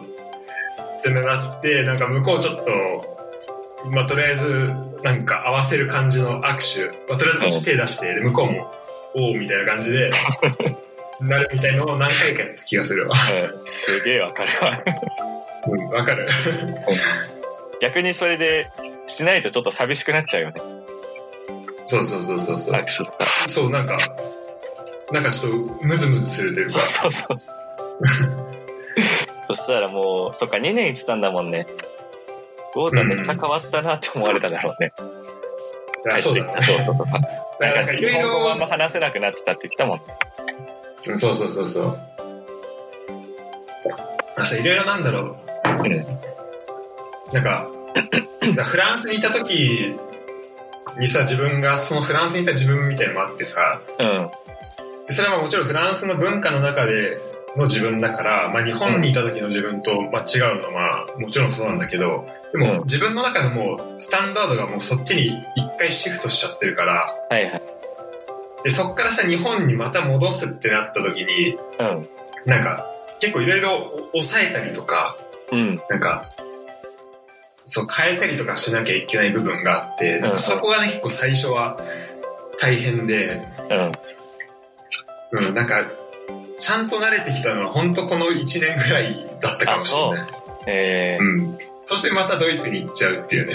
うん今回も長いもんねまあ、長い、ね。なんだっけ、3年で早く終われば2年だっけ。そうそうそう。まあでも、ちょっとじっくりいて、まあ下手したらこっちで、あのーまあ住んでもいいかなとは思ってんだけど、でもやっぱり、け気に入ったうん。うん、あでもや、まあ、まださ、ココロナで全然外出れてないから、うんなんか、あまりこう、なんだろう、こっちの楽しさを満喫できてるかと言われたら、全然日本に行った時ほどでは正直ないし、そうよね。あと、うん、あとそもそも前提として結構、なんか日本に帰りたい時いつでも帰れるっていうのがあったから、まあ、こっちで住んでもいいかなと思ってたんだけど、うん。でもなんか今この状況だとさ、なんかいつ帰れるかみたいなのはさ、まあ、なかなか、こう、わかんないからさ、うんまあワクチンこれから出てきてどんどん良くなっていくとは思うけど、うんっていうのはあるから、ちょっと、それを考えると、うんなんか、あとまあ家族のこととかもあるしさ、まあ、友達のこととかもあるから、うん。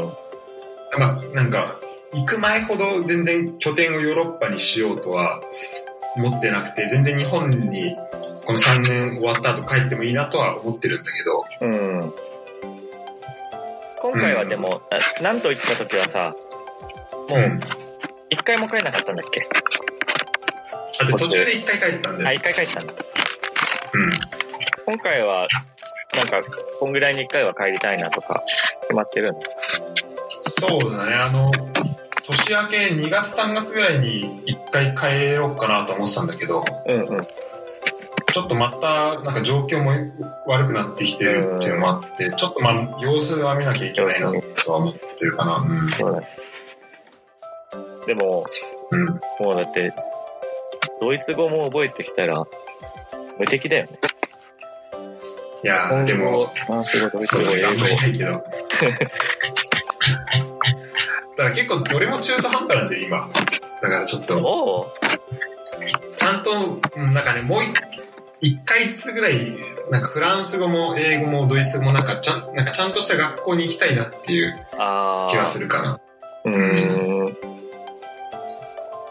全然、あまあ、ドイツ語なんてもちろん、今、本当あの、3%ぐらい、3%もないかな、2%ぐらいしかわかんないけど、えじ自分の中のその脳の中のそうどの言語がどこを占めてるかみたいないやもうなんだろう、自分のドイツ語レベル的に、あなんだろあそういうことねうそう、もう、なんか、アーアンぐらい、本当小アーアンの、最初の授業をまだ受けてないぐらいであ、全然ドイツ語使える状況ではないんだけど、シェアハウスではじゃあみんな英語で話すあ、そうそうそう。なるほどねそれがあでも、うんいいのか悪いのかはあれもう微妙だねそうそう。でも、ちょっとどっかのタイミングで、ちゃんとドイツ語を勉強して、うで一回さちゃんこうそれなりに会話できるようになったらそこに乗れればまあどんどん喋れるようになっていくと思うしんうんうんうんそれであの昨日ねなんかラクレットパーティーがあったのよ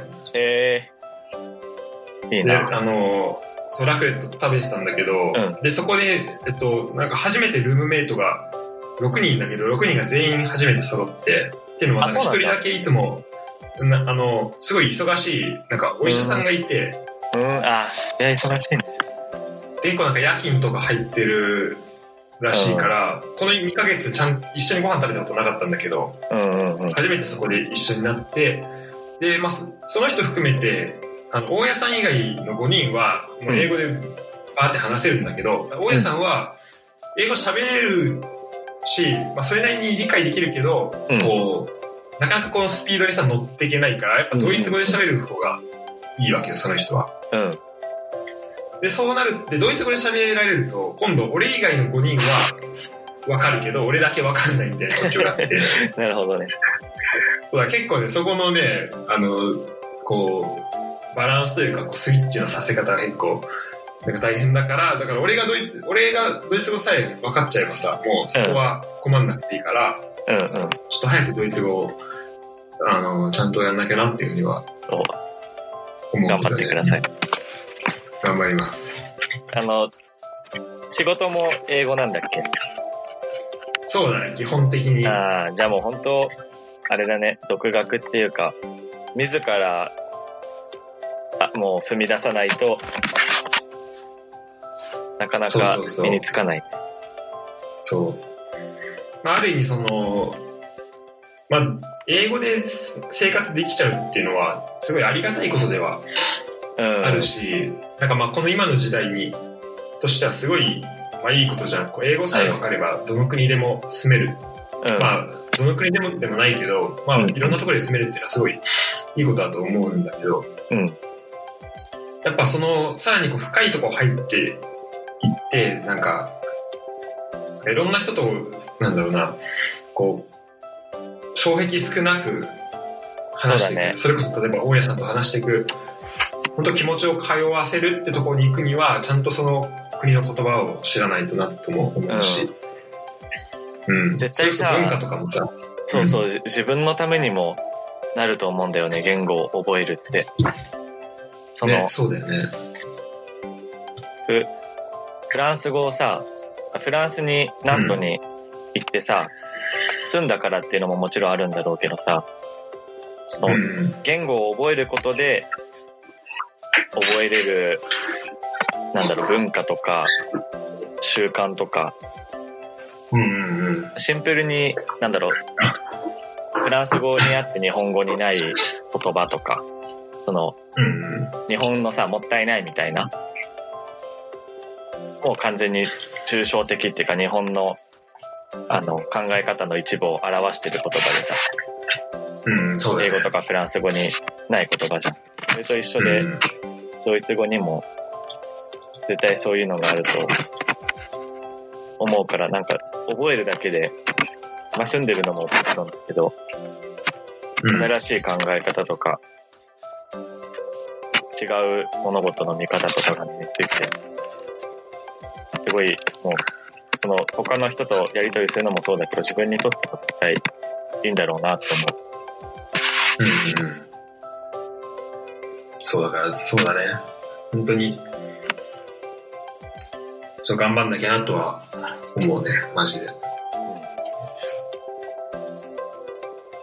た新しい言葉を学ぶのってやっぱ大変だなって思うわ。なんかどうやって俺フランス語勉強してたんだろうってマジで思うけど。う。うん。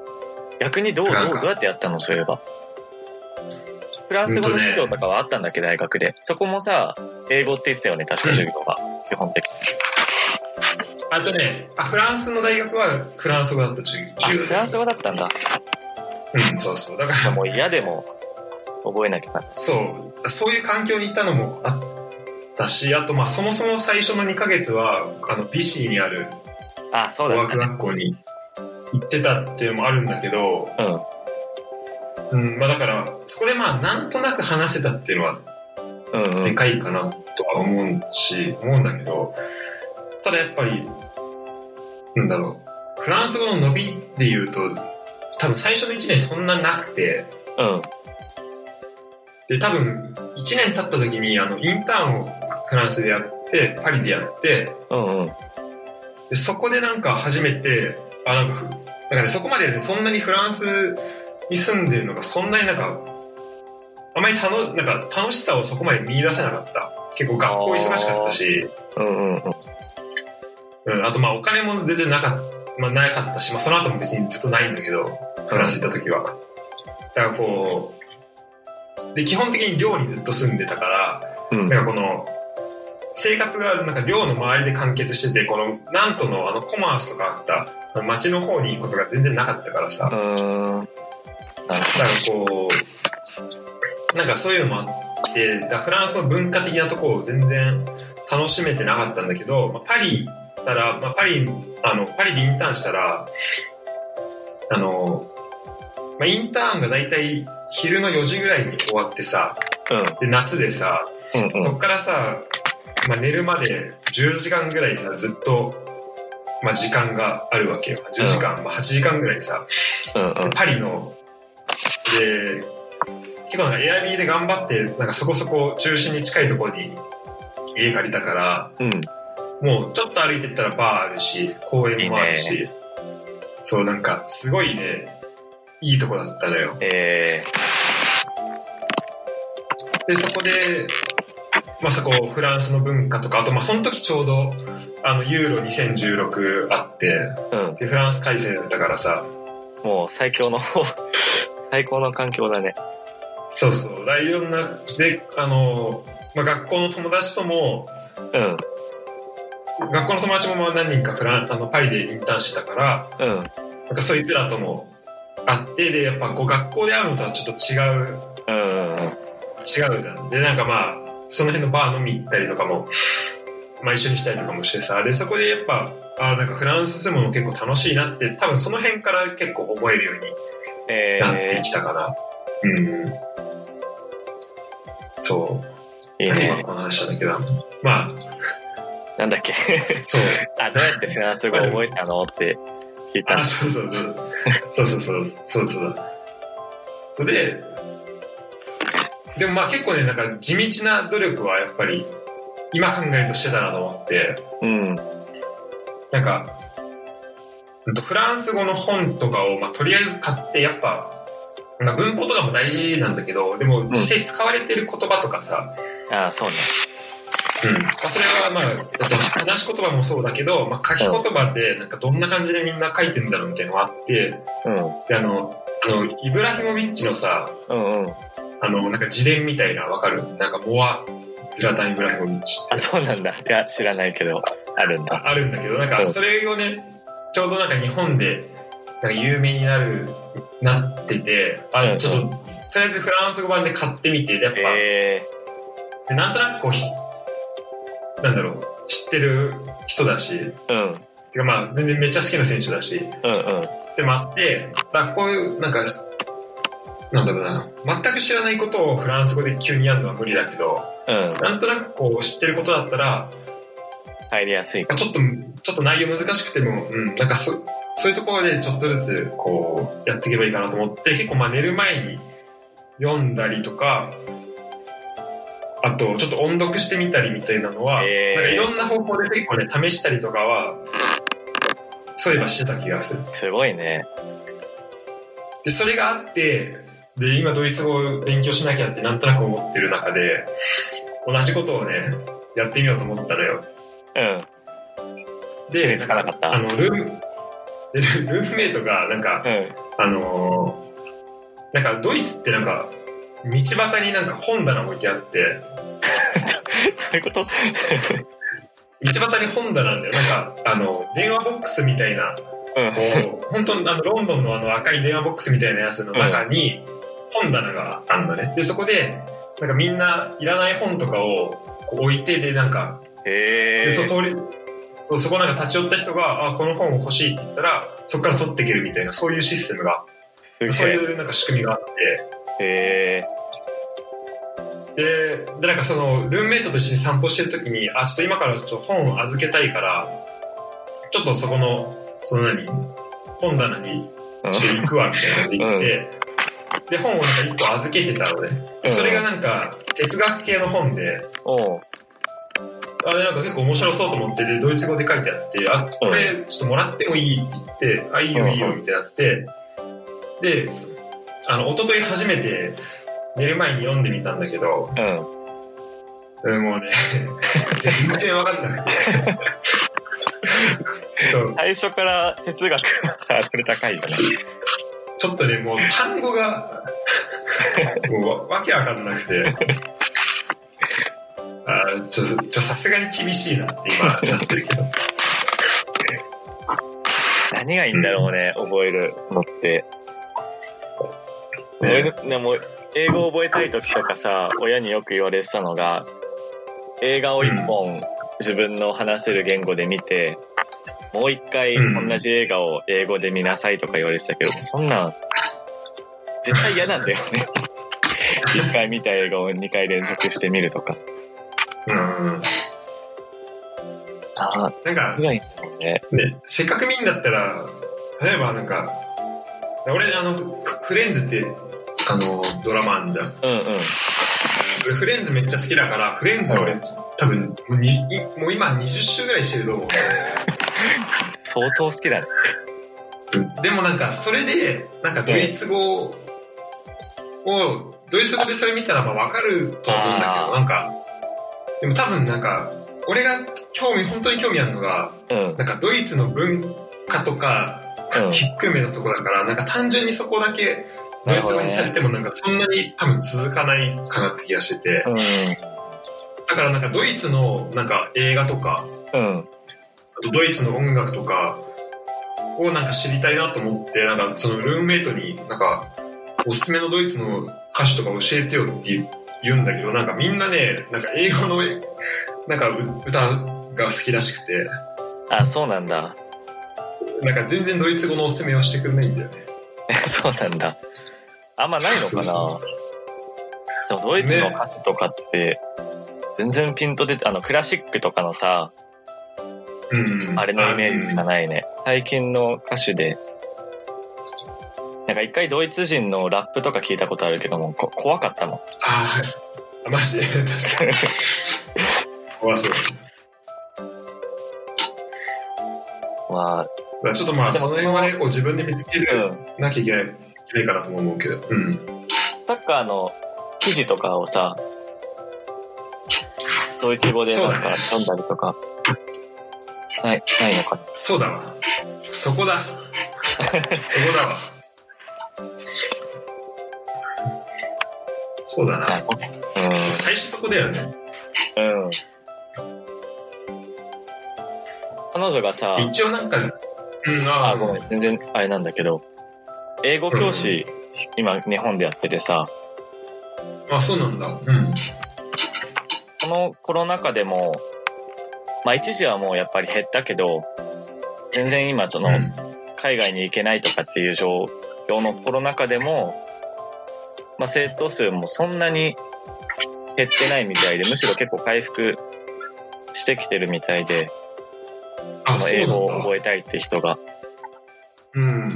だから、まあでも日本でももちろん英語ってもう、他のもう英語なわけだから、海外に行かなくても覚えたいって人が多いんだろうけど、うんうん。やっぱり、なんだろう。まあ常になんか、需要があるっていうか、あんまりオチがない話だったけど。 でも、あ、でも、そうだね。英語は、まさに。なんかこれも新しい言語覚えたいなと思って。あんまりうん海外に行く用事とかがなくても、ジャンは基本的にずっと日本ですがすあの暮らしていこうかなっていう感じではある。うん、そ、そうだね。日本だと思う。家族とかもみんな日本だし、そっか。う。うんん。フランスでの生活もすごい好きだったんだけど、うん。なんだろう。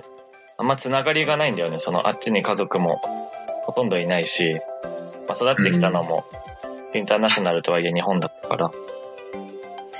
確かにね。いや、それはすごい感じるわ。そんな中でドイツに住んでみようとか、まあヨーロッパに残ってみようとかは、うん。なんだろう。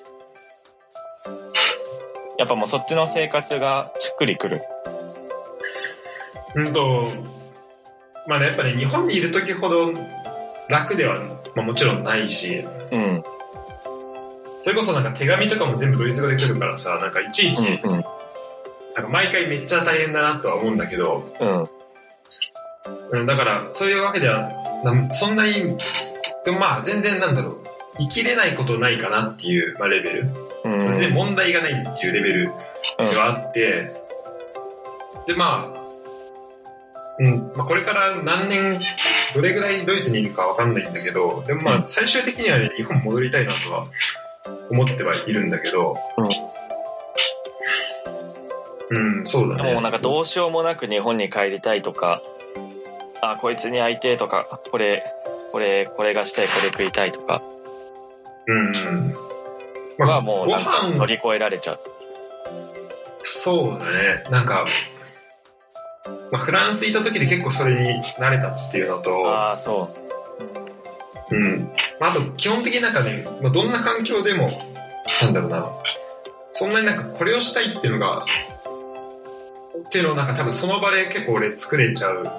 えなんか、でももちろん友達に会いたいとかはあるけど、えうん。なんかね、まあそれはなんだろう、まあ自分の選んだ選択に対してさ、まあ、できないこと出てくるのはまあしょうがないかまあなとそうだね。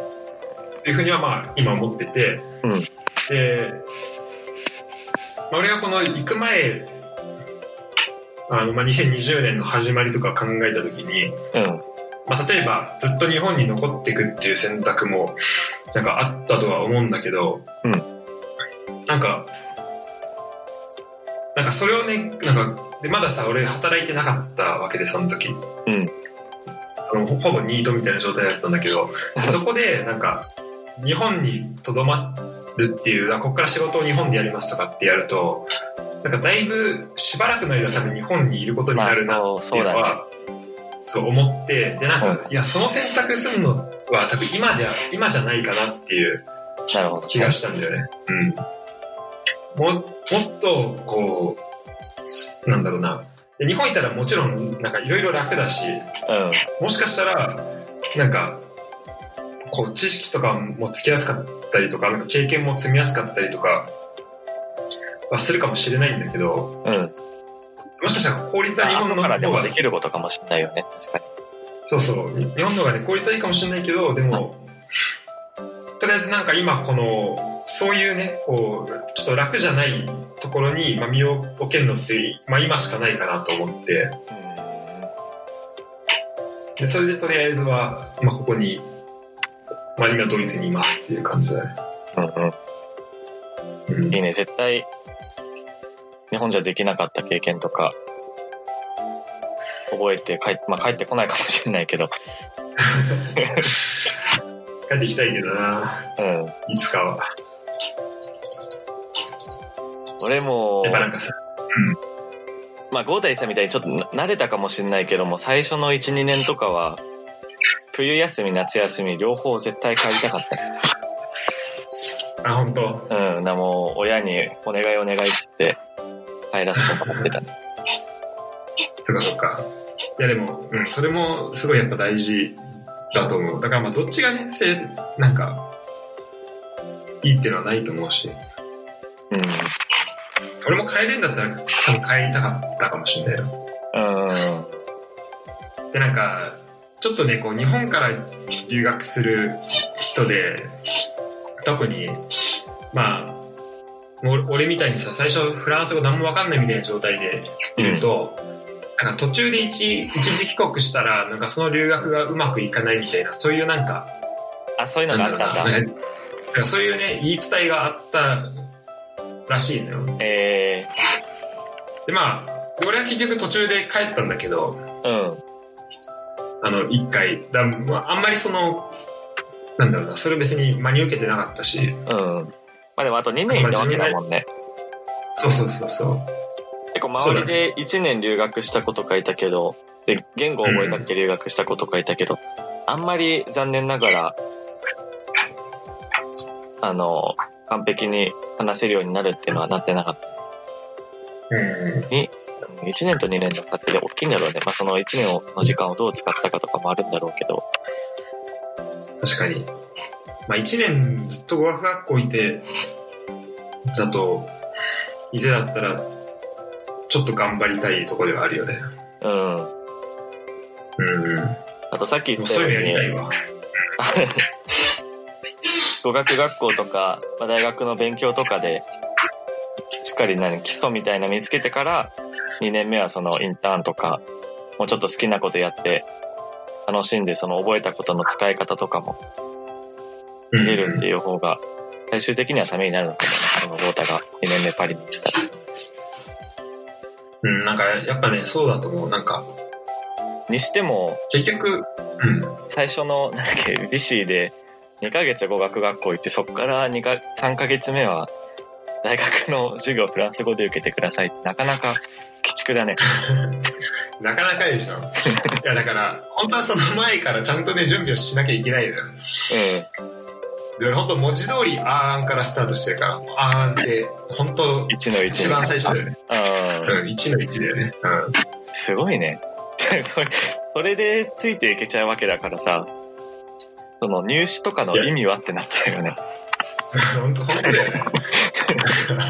おかしいよね、絶対に。まあ、それでついていけるゴータがすごいんだろうけど、いや半いや、月で。ついてきてないもん、全然。それさ、もしも授業ダメだったら、単位取れませんとか、あったのついていけ多なくて。分なんか、なんかね、途中で帰んなきゃいけないっていう人は何人かいたマかジら、か日本から、あの、日本じゃないけど、うん。あの、うちの学校だと何人かいて、うん。うん。で、あとまあ留年、あ、でも留年したのはあれだな、フランス人だからですだけど、でもなんかうちの学校ね、割と、あの、エコールサントラルなんとは、うん、うん。割とね、他のエコールサントラルと比べると、だいぶ緩いとあ、こだそった、ね。うなんだ。それはよかったね。俺はす、俺はそれにめちゃめちゃ助けら れて。だって他、なんか、まず追試とかあったんだけど、うん。追追試とかあとなんかその、あとなんだろう、まあ、外国人というか、その、なんかな、まあ、歩行みたいのもあって、なんか結構やばいと思う人向けの、うん、うんうん。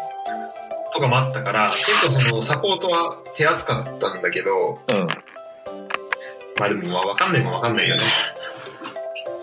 ん。ねそりゃそうだよね。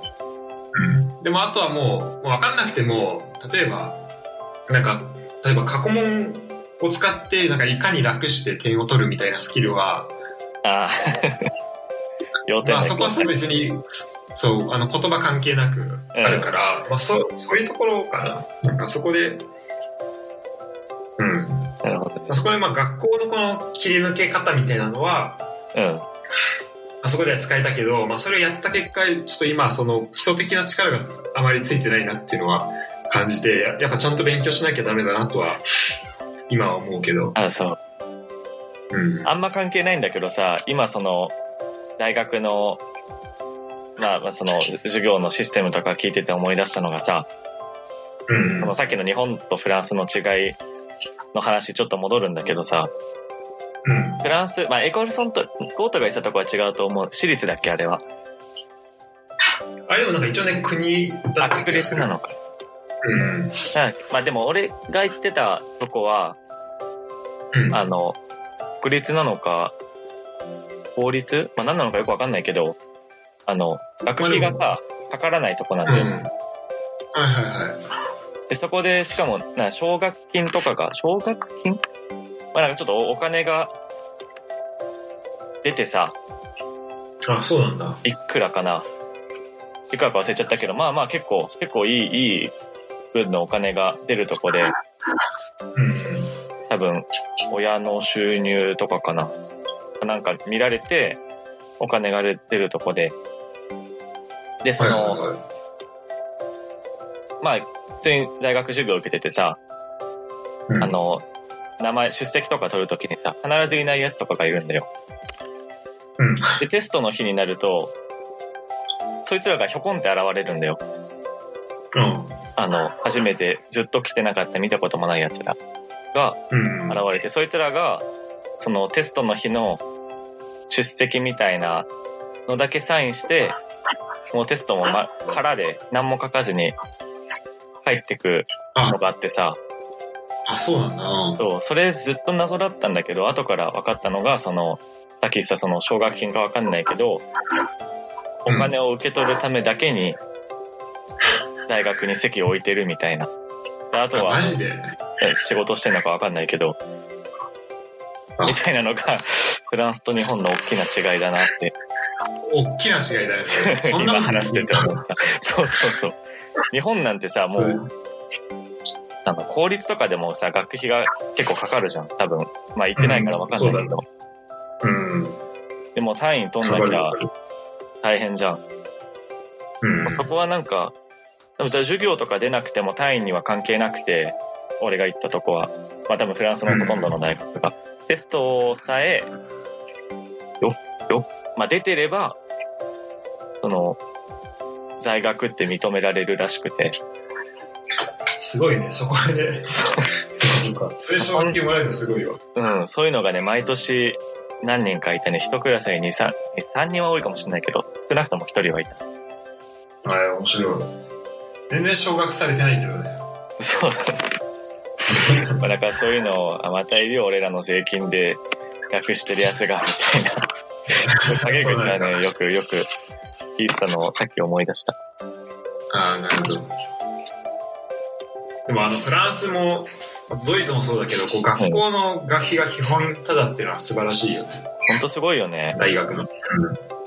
めちゃめちゃいいと思う。エコールサントラも確か、なんか年間4万とか言ってた気がするなあ、。そうなんだ。うん。だい、だいぶ安いよね。ね。だって、で、しかも、えっと、うちの日本の大学から行く人は、うん。日本の大学の学費を払わなきゃいけないのよ。ね、そうそうそうそう。で私立だからさ、めっちゃ高いわけよ。うん。で、なんとから日本に行く人もいいんだけど、その人たちは、なんとの学費をしか払わない から、なんとのそうだ学よね費払って日本に行ってるから、もう、ね、大赤字だよね。間違いないね。その、俺がカナダに留学した時とかもうさ、ん。うん。一緒だった。そのカナダの大学は、いくらなのかなまあ、もう、すごい高いんだろうけど、その、なんとあ、のそっか。学費で行けたから、あー一緒だったらもう年間多分4万円とか。うんた確かになんか北米ってめっちゃ高いイメージあるけど、やっぱカナダもそうなの。で、なんか日本から来てる子たちとも仲良くなったんだけど、うんその子たちもっとひどくて、日本に学費払って、カナダの大学にも学費の一部払ってた。ここで。やってんな。やられてそるれなって思って。それ完全にやられてるなって。えー、なるほど。そうだし、あの、カナダの話とかもちょっと聞きたかったな、そういえば。うん。カナダっつってもね、もう、まあ当たり前だけど広いから、そのうんカナダの全部がわかるわけじゃないんだけど、俺がいたのはケベック州って言って、まあ一番東のうんうん。ニューヨークの北の方って思ってもらえればうんわかりやすいんだけど、で、フランス語圏で、そうなんだよね。そうそうそう。だから授業とカナかダっもて、あの、う、うんん。まあ大体英語だけど、そのトリックのとこだけフランス語圏なんで。そうそうそう。その有名なモントリオールって街は、多分もう1対1ぐらい。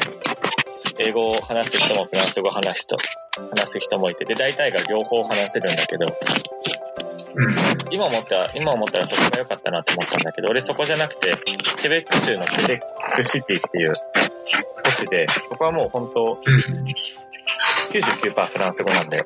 英語もあ、あんま伝わんないし、え大学生とかじゃない限り、この街の普通ー、のあーおじちゃんおばちゃんとか、もう、あの、スーパーの人とか、全然英語伝わんなくて、で、なおかつ、フランス語だけど、もう、方言がさ、日本、日本の、なんだろう、標準語を話す人からしたら津軽弁みたいな、もう意味わかんなくそんて、そんな感じなんだ。うんそんな感じで、だから授業とかも結構、年、年配の教師とかの人は、方言が強くても全然わかんなかったし、すごいの。同じフランス語でも。同じフランス語なのに。でそこでもそのさっきの、あの、ハーフだから住みにくいみたいな、あれにつながっちゃうんだけど、フランスから来たからちょっと煙たがれるみたいなのが結構あった。あるんだ。そう。いかんせんフランス語はある程度通通じちゃうっていうのもあんのかな通じちゃうからなんかね、ちょっとそこの違いフがランちょっとスのフランス人があんまりウェルカムじゃないみたいで、え結構、もう俺の他にも結構、まあ大きな大学だったから、ーうんフランスのいろんなとこから来てるフランス人がもうほんといっぱいいたのよ。うんで、まあすぐその辺とかとは知り合いになって、俺ちょっと訳あって遅れて留学着いたから、その、あそうなんだいろいろ話聞いてたら、もうケベック人マジで嫌な奴らだよみたいな感じでみんな 言っててフランス人の子たち。あそうなんだいや、お前そ の、留学しに来てんだから、もうちょっとあの、ダイバーシティ、 なんだっけ、ダイバーシティインクルージョンでさ、うんあんまりその偏見とか持たないで、海外の子と仲良くなればいいじゃんと思ってたんだけど、うんいそうざだね生活してたら、確かに結構当たり強いっていうか、煙たがられるっていうか、まあ、それ話せばあそさう、なんだフランス語の発音で、うんあ、こいつケベックのやつじゃねえなっては、わかるから、言っちゃえばバレちゃうから、うん。あんまりなんか仲良くしてくれる、最終的にできたとケベック人の友達も、うん。ほとんどね、そのモントリオールのケベック人だった。ケベックシティのケベック人の友達はほとんどできない。あ、そうなんだ。そうそう。えー、面白いね。その、なんか、そういう、なんかまあ、ある種村社会的なのはあるんだね、あそう、本当にそう。だから結構その政治とかもさ、あの、ん保守派が強いみたいで、なるほど。結構シャッターされてる感じだ。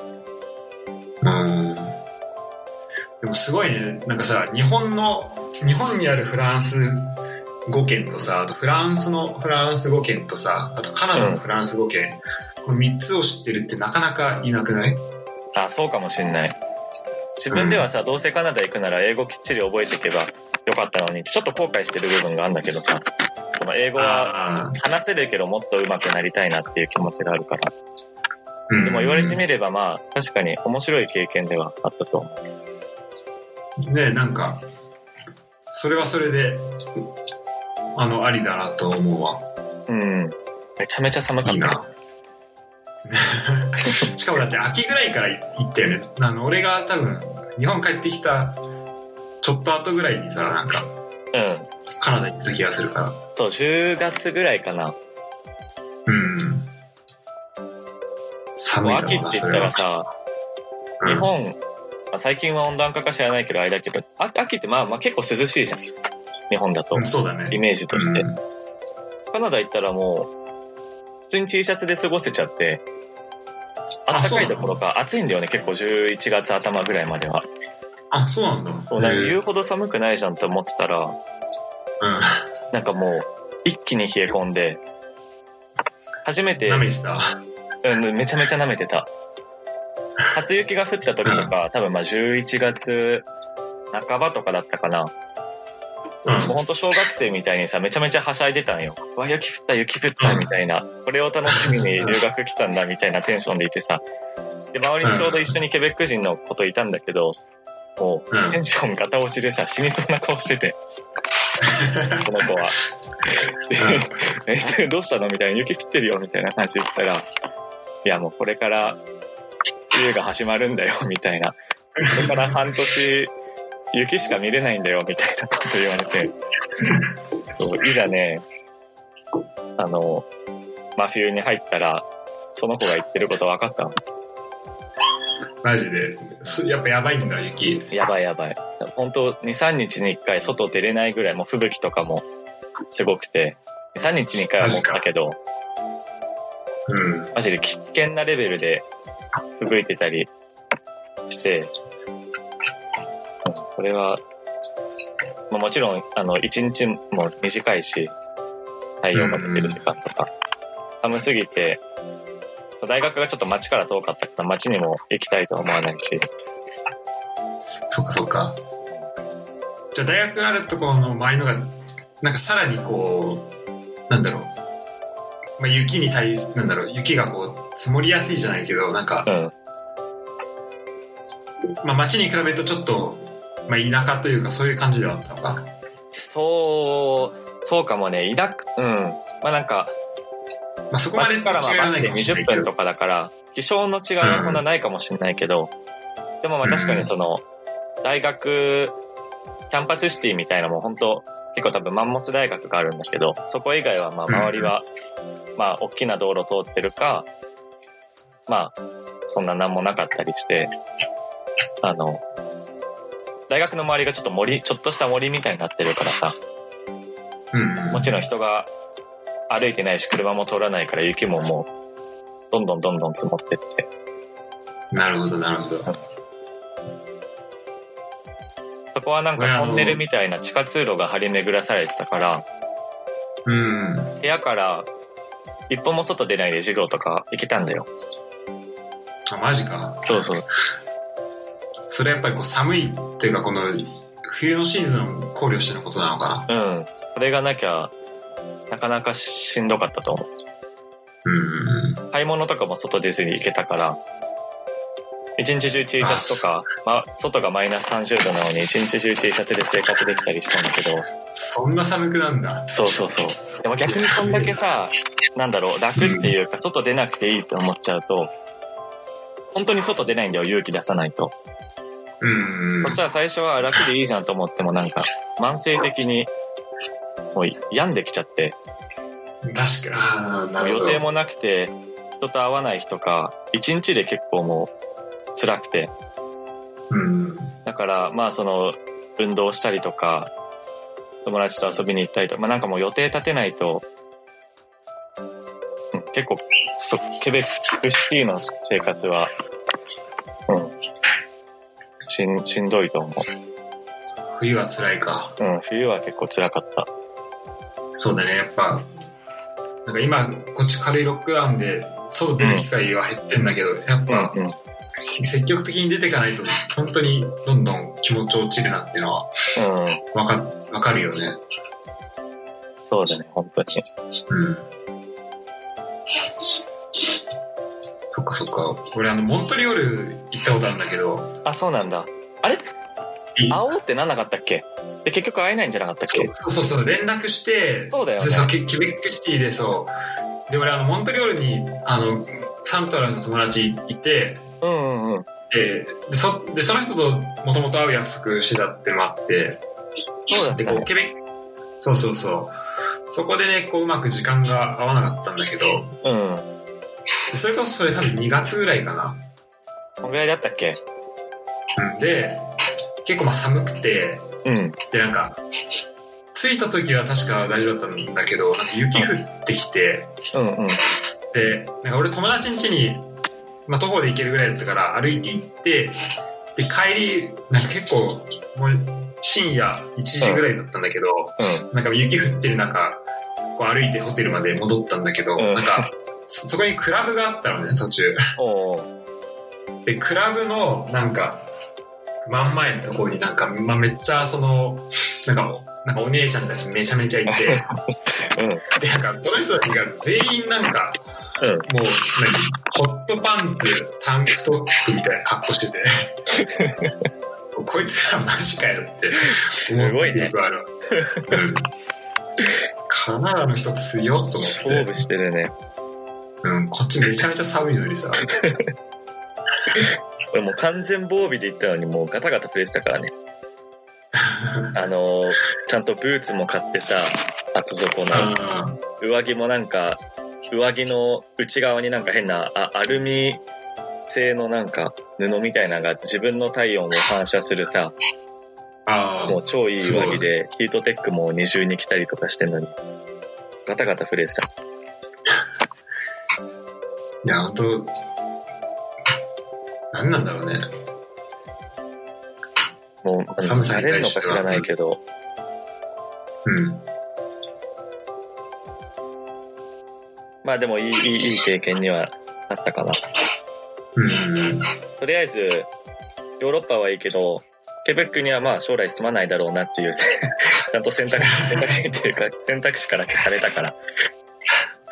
だけど、まあ、そのね、一個選択肢を、こう、どんどん絞り込めるっていう意味でも、いろんなところに住むっていうのはいいよね。そうだね。う決して悪いことじゃないんだけど。うんん。うん。旅行しててさ、こう、あ、ここ住めるなっていうところ、例えばドイツとか俺旅行した時に、うんうん。あ、全然住めるなと思ったのもあって、まあ今住ん、住んでるのもあるんだけど、うん。うん、なんか、あ、ここ、ここは住めんなっていうのもあれば、多分その、ここ無理なんだなっていうのは多分、そあうるだんだね。ろうな。うんあんまりね、ケベックに住める人って珍しいと思う。 行って みて。うん、ケベックの人じゃないと。ケベックの人じゃない。そっかそっか。ちょっと事もう、故なん2か時間過ぎあ、、そうだね。。あ、ごめん。うんあ、ちょっとじゃあ最後そのチェコの話だけ聞いて。あ、まあそんな大したあれじゃなかったんだけど、あうの、んチェコ旅行行った時なんかは、もうすごい同じく住めるなと思った。言語はわかんないけど、うんうん。あの、インフラもがばっちりだし、物価も安いし、ね、いいよね。すごい、で、もう治治安もすごい良かったから、うんうんうん。言語さえあれば、そう。もうワーホリで1年住んでみたいなってぐらい良かっうん。そそれこそ、チェコの言葉とか、学ぶのどうなんた。ちょっとね、ちょっと勉強してたんだよ。ああ、そうなん だ。けど、もうやめちゃった。なかなかね、うん。コロナ始まって、まあ日本もロックダウンじゃないけど、ずっと家にいる時とかに毎日勉強してたんだけど、うんうん。か2ヶ月頑張って続いたけど、やっぱりもう使う場面がないとさ、個人の知り合いとかもいるわけじゃないから、うん、そこだよね。覚えても使えないと、ちょっと、うん、断念しちゃう。うん。